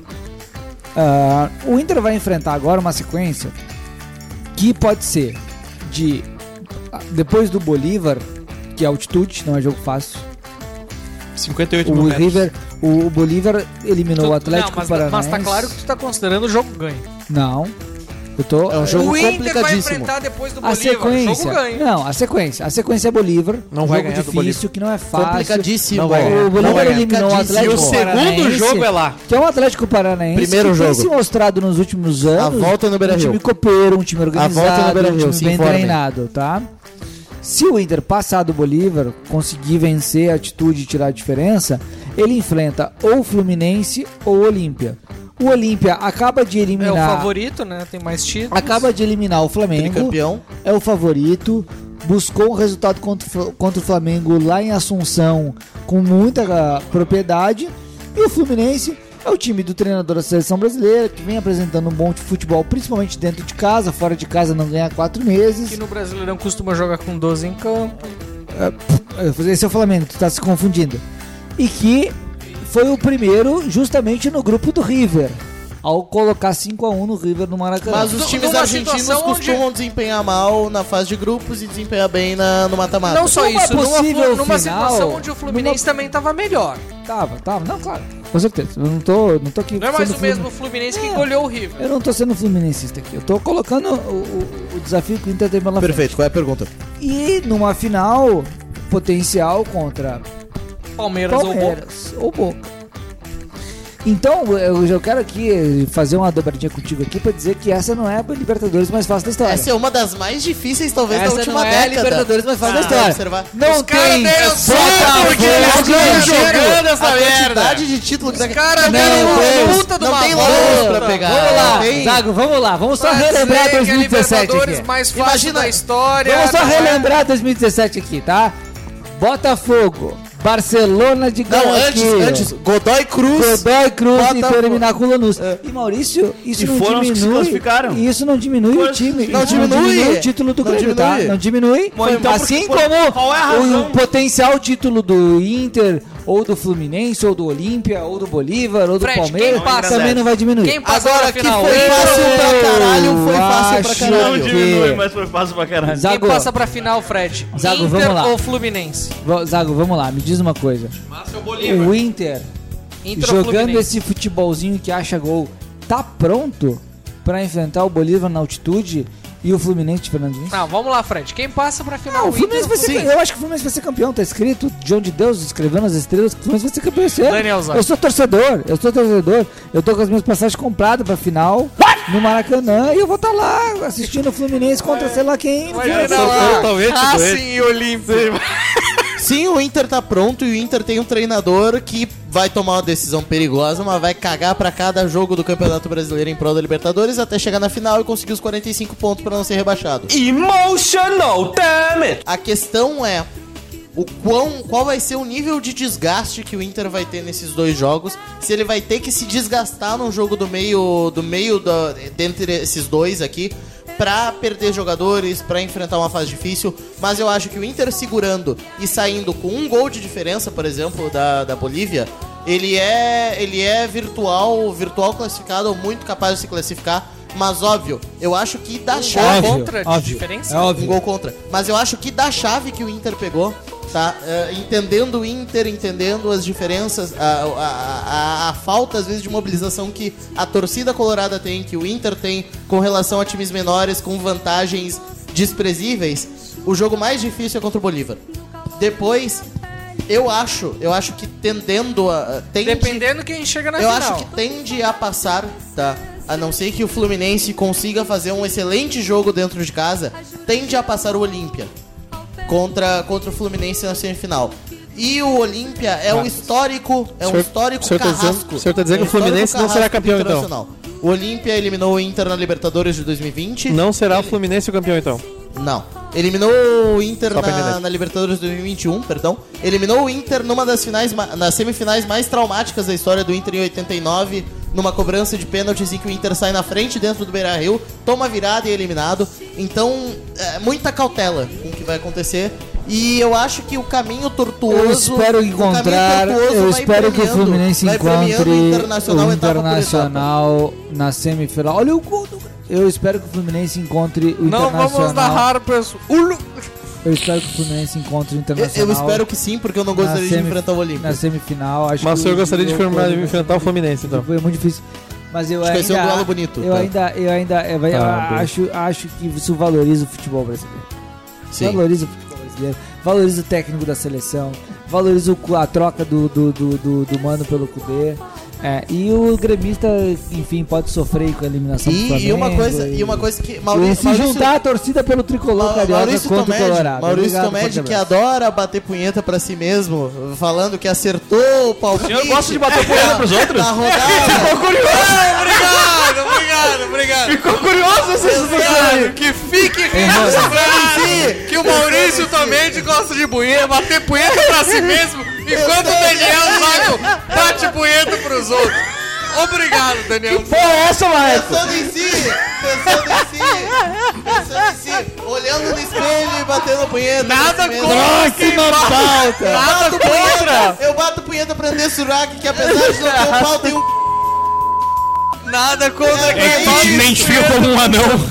Exatamente. Corta isso, pelo amor de Deus. Não corta porra nenhuma. Corta porra nenhuma. Isso aí, Maurício Tomedi bate punheta pra agora, si mesmo. aqui ficou- Daniel Zago bate punheta pros outros. o palpite da rodada número 32 todas. do Campeonato Ele Brasileiro. errou todas da errou Libertadores. todas. Então não Foi quero currado. saber. A vida currou, Zago, Maurício Zago, vamos lá. Maurício, tu que errou todos os palpites da Libertadores até agora. Qual Fala é agora. o teu palpite Fala para as agora. quartas de final? Fluminense e Olímpia. Atenção pro hoje, Vamos lá, palpite. vamos lá. Contra vamos quem? lá. Palpite da rodada aqui. Vamos lá, todo mundo. Fluminense e Olímpia. Contra quem o Palmeiras em- joga na Já vou falar. Fluminense e Olímpia. Inter e... Inter e Bolívar. Bolívar. Cara, eu tô zicando, né? Palmeiras e Deportivo Pereira. Isso. E Boca e Racing. E Racing. Vamos lá. Deportivo Pereira é foda. Palmeiras. Deportivo Pereira, em que o Palmeiras de Leila Pereira com a Aero Leila vai se encontrar com um avião pagado por Leila Pereira. Palmeiras, Ah, é? Boca. Fluminense e Inter. Palmeiras, Boca, Fluminense e Inter. Zago. Peraí, nós entramos na fase de palpites oficiais. Sim, Sim, foda-se. entramos. Vai lá, Zago. Nó- Nós, Seu pulamos, microfone não nós, é bom. Qual o primeiro pulamos o, jogo? nós pulamos o Grêmio e Flamengo. Não falamos que o Kahneman, a despeito da, da, da secação do, do Zago no último episódio, Tá. o Kahneman Renovou, renovou, renovou, com renovou. o Grêmio. Fluminense. Tá, palpite, vai lá. Fluminense e Olímpia. Olímpia. Inter e Bolívar Internacional. Deportivo Pereira e Palmeiras. Palmeiras. Racing e Boca Juniors. Racing. Felipe Camozato. Fluminense ou Olímpia? Ah, ganha o povo brasileiro aí, né? Inter ou. Ganha a nossa democracia. Ou Inter ou Bolívar? Bolívar jogava no Inter, né? Então Bolívar. É, o Inter. Deportivo Pereira ou Palmeiras? Cara, que fiasco. Deportivo Pereira. Ô, meu, Meu Deus, Deportivo se ele acertar Ô, meu, negócios Vamos aí- falar de política Olha com aqui, ele. Não, Vamos lá, peraí, próximo. peraí. Não, Vamos lá, peraí. próximo. Pereira ou Palmeiras? Eu quero, É. eu quero fazer um aviso. Pereira A, não é clube, a né, assessoria, assessoria. Alô, assessoria do Alô, deputado, assessoria. deputado Camozato. Deixem, Briefing. deixem o cara falar de trans, de anão e de, de, de- de machismo. Agora, não pode o cara chegar aqui no podcast não saber falar o mínimo do futebol. Mas eu avisei que se fosse pra falar sobre isso, eu não ia Ah, participar. deputado. Eu vim aqui pra comer churrasco. Não pode fazer esse E fiasquinho. nem aqui. isso conseguiu. E, ah, come um pouquinho aqui. É que o Partido Novo Não, ele mas é que- economiza nas indicações de cargos técnicos. Exato. Então, normalmente o, o tiozinho O que assessor- manja do futebol, o asse- que é Sim, o tá assessor fora. velho que manja do futebol, nós não temos. Não, temos, tá tudo aqui no Você vai falar. podcast aqui, os assessores que manjam futebol. Ah, só o Fred é nosso e ele não manja porra nenhuma. A questão é que. Meu Deus. A questão é que. Meu Deus. Meu Deus. Puta merda! Meu Deus, meu Deus. Faz de gol do Grêmio. Meu. Deus. É, a questão é que é uma perda de tempo, né, gente? Uma perda de tempo. É verdade. O Brasil aí pegando fogo. Concordo. As Olha a instituições, as instituições desmoronando. Jornalista Alexandre de Moraes quer que o Brasil pegue mais fogo E o ainda. pessoal falando sobre, sobre circo aqui. Cara, porra, meu. O Roma matou essa questão faz É, tempo, cara. verdade. Enquanto tu grita gol, eles te roubam. Vamos lá, Gustavo Fernandes, nosso convidado especial da noite de hoje. Júlio César. Internacional contra o time do Bolívar, da Bolívia. Quem passa pra semifinal da Libertadores? Bolívar. Que o Zago tá. Fluminense e Olímpia, o time que o time paraguaio que eliminou o Flamengo. Quem passa? Fluminense. Fluminense. Puxa do outro saco. lado, Palmeiras ou Deportivo Pereira? Zebra Braba, Deportivo Pereira. Meu Enlouqueceu, Deus enlouqueceu. Não, Deportivo E Pereira. Boca Juniors e Racing, o clássico argentino? Vamos de Racing, né? Muito bem. O senhor é muito. Bom. Racing, vamos, vamos, vamos pra, eu, quero, eu quero saber a tua opinião até a final. Racing e Deportivo Pereira Eu acho que Deportivo Pereira é a grande zebra do campeonato. e chega na final. Chega na final e ganha. Contra o Inter e elimina o Inter. Olha, se pegar o Inter- Inter, se for pra final se com o pegar Inter, o Inter, nem elimina o Inter. Se pegar o Inter, eu não, nem vou ver o jogo que nós perdemos. Mas pode quem? ter Deportivo Bolívar Pereira e com quem Inter. na Estão do final? mesmo lado? Estão do mesmo lado. diferente. Bolívar Não, e Olímpia? Estão lá diferentes. Bolívar e Fluminense? Fluminense. Bolívar e Fluminense, quem chega na final contra o Deportivo Pereira? Fluminense. Perde na final. Fluminense perde na final de novo. Bivice. Adriano Medeiros. Deportivo Pereira ou Palmeiras? Não posso falar agora porque o Soares vai fazer uma baita jogada. baita jogada, hein, Soares? Acelera, acelera esses palpites aí, meu. Vamos lá. Não, é que o Tá, pessoal. eu vou dar os meus aqui que eu tô acelerado. Fluminense ganha do Olímpia, Cheirado. Inter ganha do Cheiradaço. Bolívar, Palmeiras ganha do Deportivo Pereira, Boca Juniors ganha do Racing. É, Os pal- mesmos palpites que eu. tradicional, Os tu foi no mesmos Se, tradicional. tu, Os se, mesmos se eu errar, tu tá fudido. É, tamo junto. Tu foi tá? no tradicional, isso aí é o 4-4-2. Tá, é. 4-2. Tô jogando em casa, tranquilo e, E a tal. semifinal? Semifinal. Aliás, e a final? A semifinal. Tá, calma, mas era pra falar de e- semifinal e final? Palmeiras e, e, e E Boca Juniors. Boca Juniors. Fluminense e Inter. E a final? Fluminense e Boca Juniors no Maracanã. Boa. Fluminense campeão. Adriano. Mede- Adriano Medeiros. S- ah, ah, quartas de final da Libertadores. Internacional e Bolívar. Quem passa? Bolívar. Bolívar. Bolívar vai passar do Olímpia, Olímpia ou Fluminense? Olímpia. Olímpia. Palmeiras e Deportivo Pereira. Vamos de Palmeiras. Deportivo Pereira. Deportivo Pereira. Deportivo Pereira. Boca ou Racing? Boca. Muito bem. DJ do homeschooling. Boca ou River? Ou, aliás, Boca ou Racing? Com toda certeza, com, com base em microdados. Chegou Lisboa. Chegou Exato. Lisboa aqui. Boca Juniors. Boca Juniors. Palmeiras ou Deportivo? Deportivo Pereira, também com base em microdados. Parece que a troca de passes deles é mais efetiva. De- Deportivo Pereira. Inter e Bolívar. Olha, Bolívar foi um, um grande líder da América Latina. Não acredito que vai, que vai perder para um clube nascido em 2006. Muito bem. Fluminense e Olímpia? Fluminense classifica. Muito bem. Os caras estão Senhor- tão Senhoras e senhores. quebrando barreiras, joelhos e tudo mais. Senhoras e senhores, enquanto a gente grava esse podcast, Flamengo e Grêmio empatam em 0 a 0 no Maracanã. 12 minutos. Resultado que vai garantindo até aqui a classificação Do Império do Mal. Flamengo para a final da Copa do Brasil contra o São Paulo. Nós, torcedores gremistas, seguiremos torcendo até o final desse episódio para que o Grêmio chegue nessa final. ou, seja, ou seja, daqui a um minuto vocês param e começam a secar. Queremos a Copa. Algo que é muito improvável, senhoras e senhores. Agradecer os nossos convidados. Foi um grande prazer, exatamente. E queria também agradecer a presença da nossa plateia, Guilherme Dada, em breve, em breve Fala alguma coisa aí, Dada. Convidado. Pois é, gurizada, hein? Uma, uma coisa me preocupou aqui e que eu ouvi vocês falando bastante besteira. Uraki sendo filmada pelo seu filho, transando com um anão, ah, discutindo cota pra transexuais, mas eu não ouvi nenhum absurdo mai- maior do que o Inter ser campeão da Libertadores. Vamos pra cima, Grêmio! Tô vendo que tu tá preparado pra vir nos próximos podcasts pra falar aqui Esteja convidado. no nosso Exatamente. programa. Gustavo Fernandes, foi um grande prazer contar contigo aqui. Seja sempre bem-vindo a esse podcast. Foi um prazer inenarrável estar aqui com os amigos, falando as mesmas bobagens de sempre, mas agora gravado e sujeito Neste momento, bola no tomar no cu, caralho. Felipe Camozato, nosso deputado estadual, representante do povo gaúcho. Foi um grande prazer contar contigo. Grande conhecedor do futebol. Quero cumprimentar a todos, desejar uma boa noite, dizer que foi uma, uma Mito Bolsonaro aí no alegria final. né? participar desse comentário. Pra quem só tá ouvindo minha voz agora, cumprimentando na saída, é um prazer falar com vocês. Todo o resto foi muito interessante pra quem participou ao vivo. E também, e também e também foi um e também foi um grande prazer contar com a tua presença, Jair Bolsonaro. Esse negócio aí, esse podcast, bando de viadinho. Falando aí do, do feminismo, da questão das mulheres aí. Esse negócio do futebol, coisa de macho, mas como é um, como é um podcast de gaúcho, decidi que não tem macho nenhum aqui, tá ok? Bando de viado! E, e também com a presença especial da Renata Silveira. Nunca tinha. E Esse foi o podcast. Esse foi o 28 episódio do podcast Bota, Bota na no. Roda. Para os nossos ouvintes, convido mais uma vez a nos seguir nas redes sociais, arroba Estúdios Como é o nome do podcast? É o que. É, é, é pra ser assim mesmo. Bota na roda. É em homenagem ao anão da André Sudato? Isso, exatamente. E fica o elogio pra Felipe Camozato, o único participante que realmente tem o mandato, os que vieram aqui. E que foi, o que mais correu o risco de ser preso, caçado ou pior, espancado na rua. Os outros foram só Então- chapa branca. Chapa branca, os outros episódios. É por isso que eu tenho mandato, né? Tinha, tinha. Grande Tinha. abraço. Até ao ar. O programa foi gravado duas semanas Não. depois da cassação. Tchau, tchau. Nossos ouvintes, foi um grande abraço da Paula Tejando. E Ah, o até, senhor a, não olhou, né? Mas tudo bem. Vai e lá. até a próxima. Tchau, Tchau, tchau, tchau.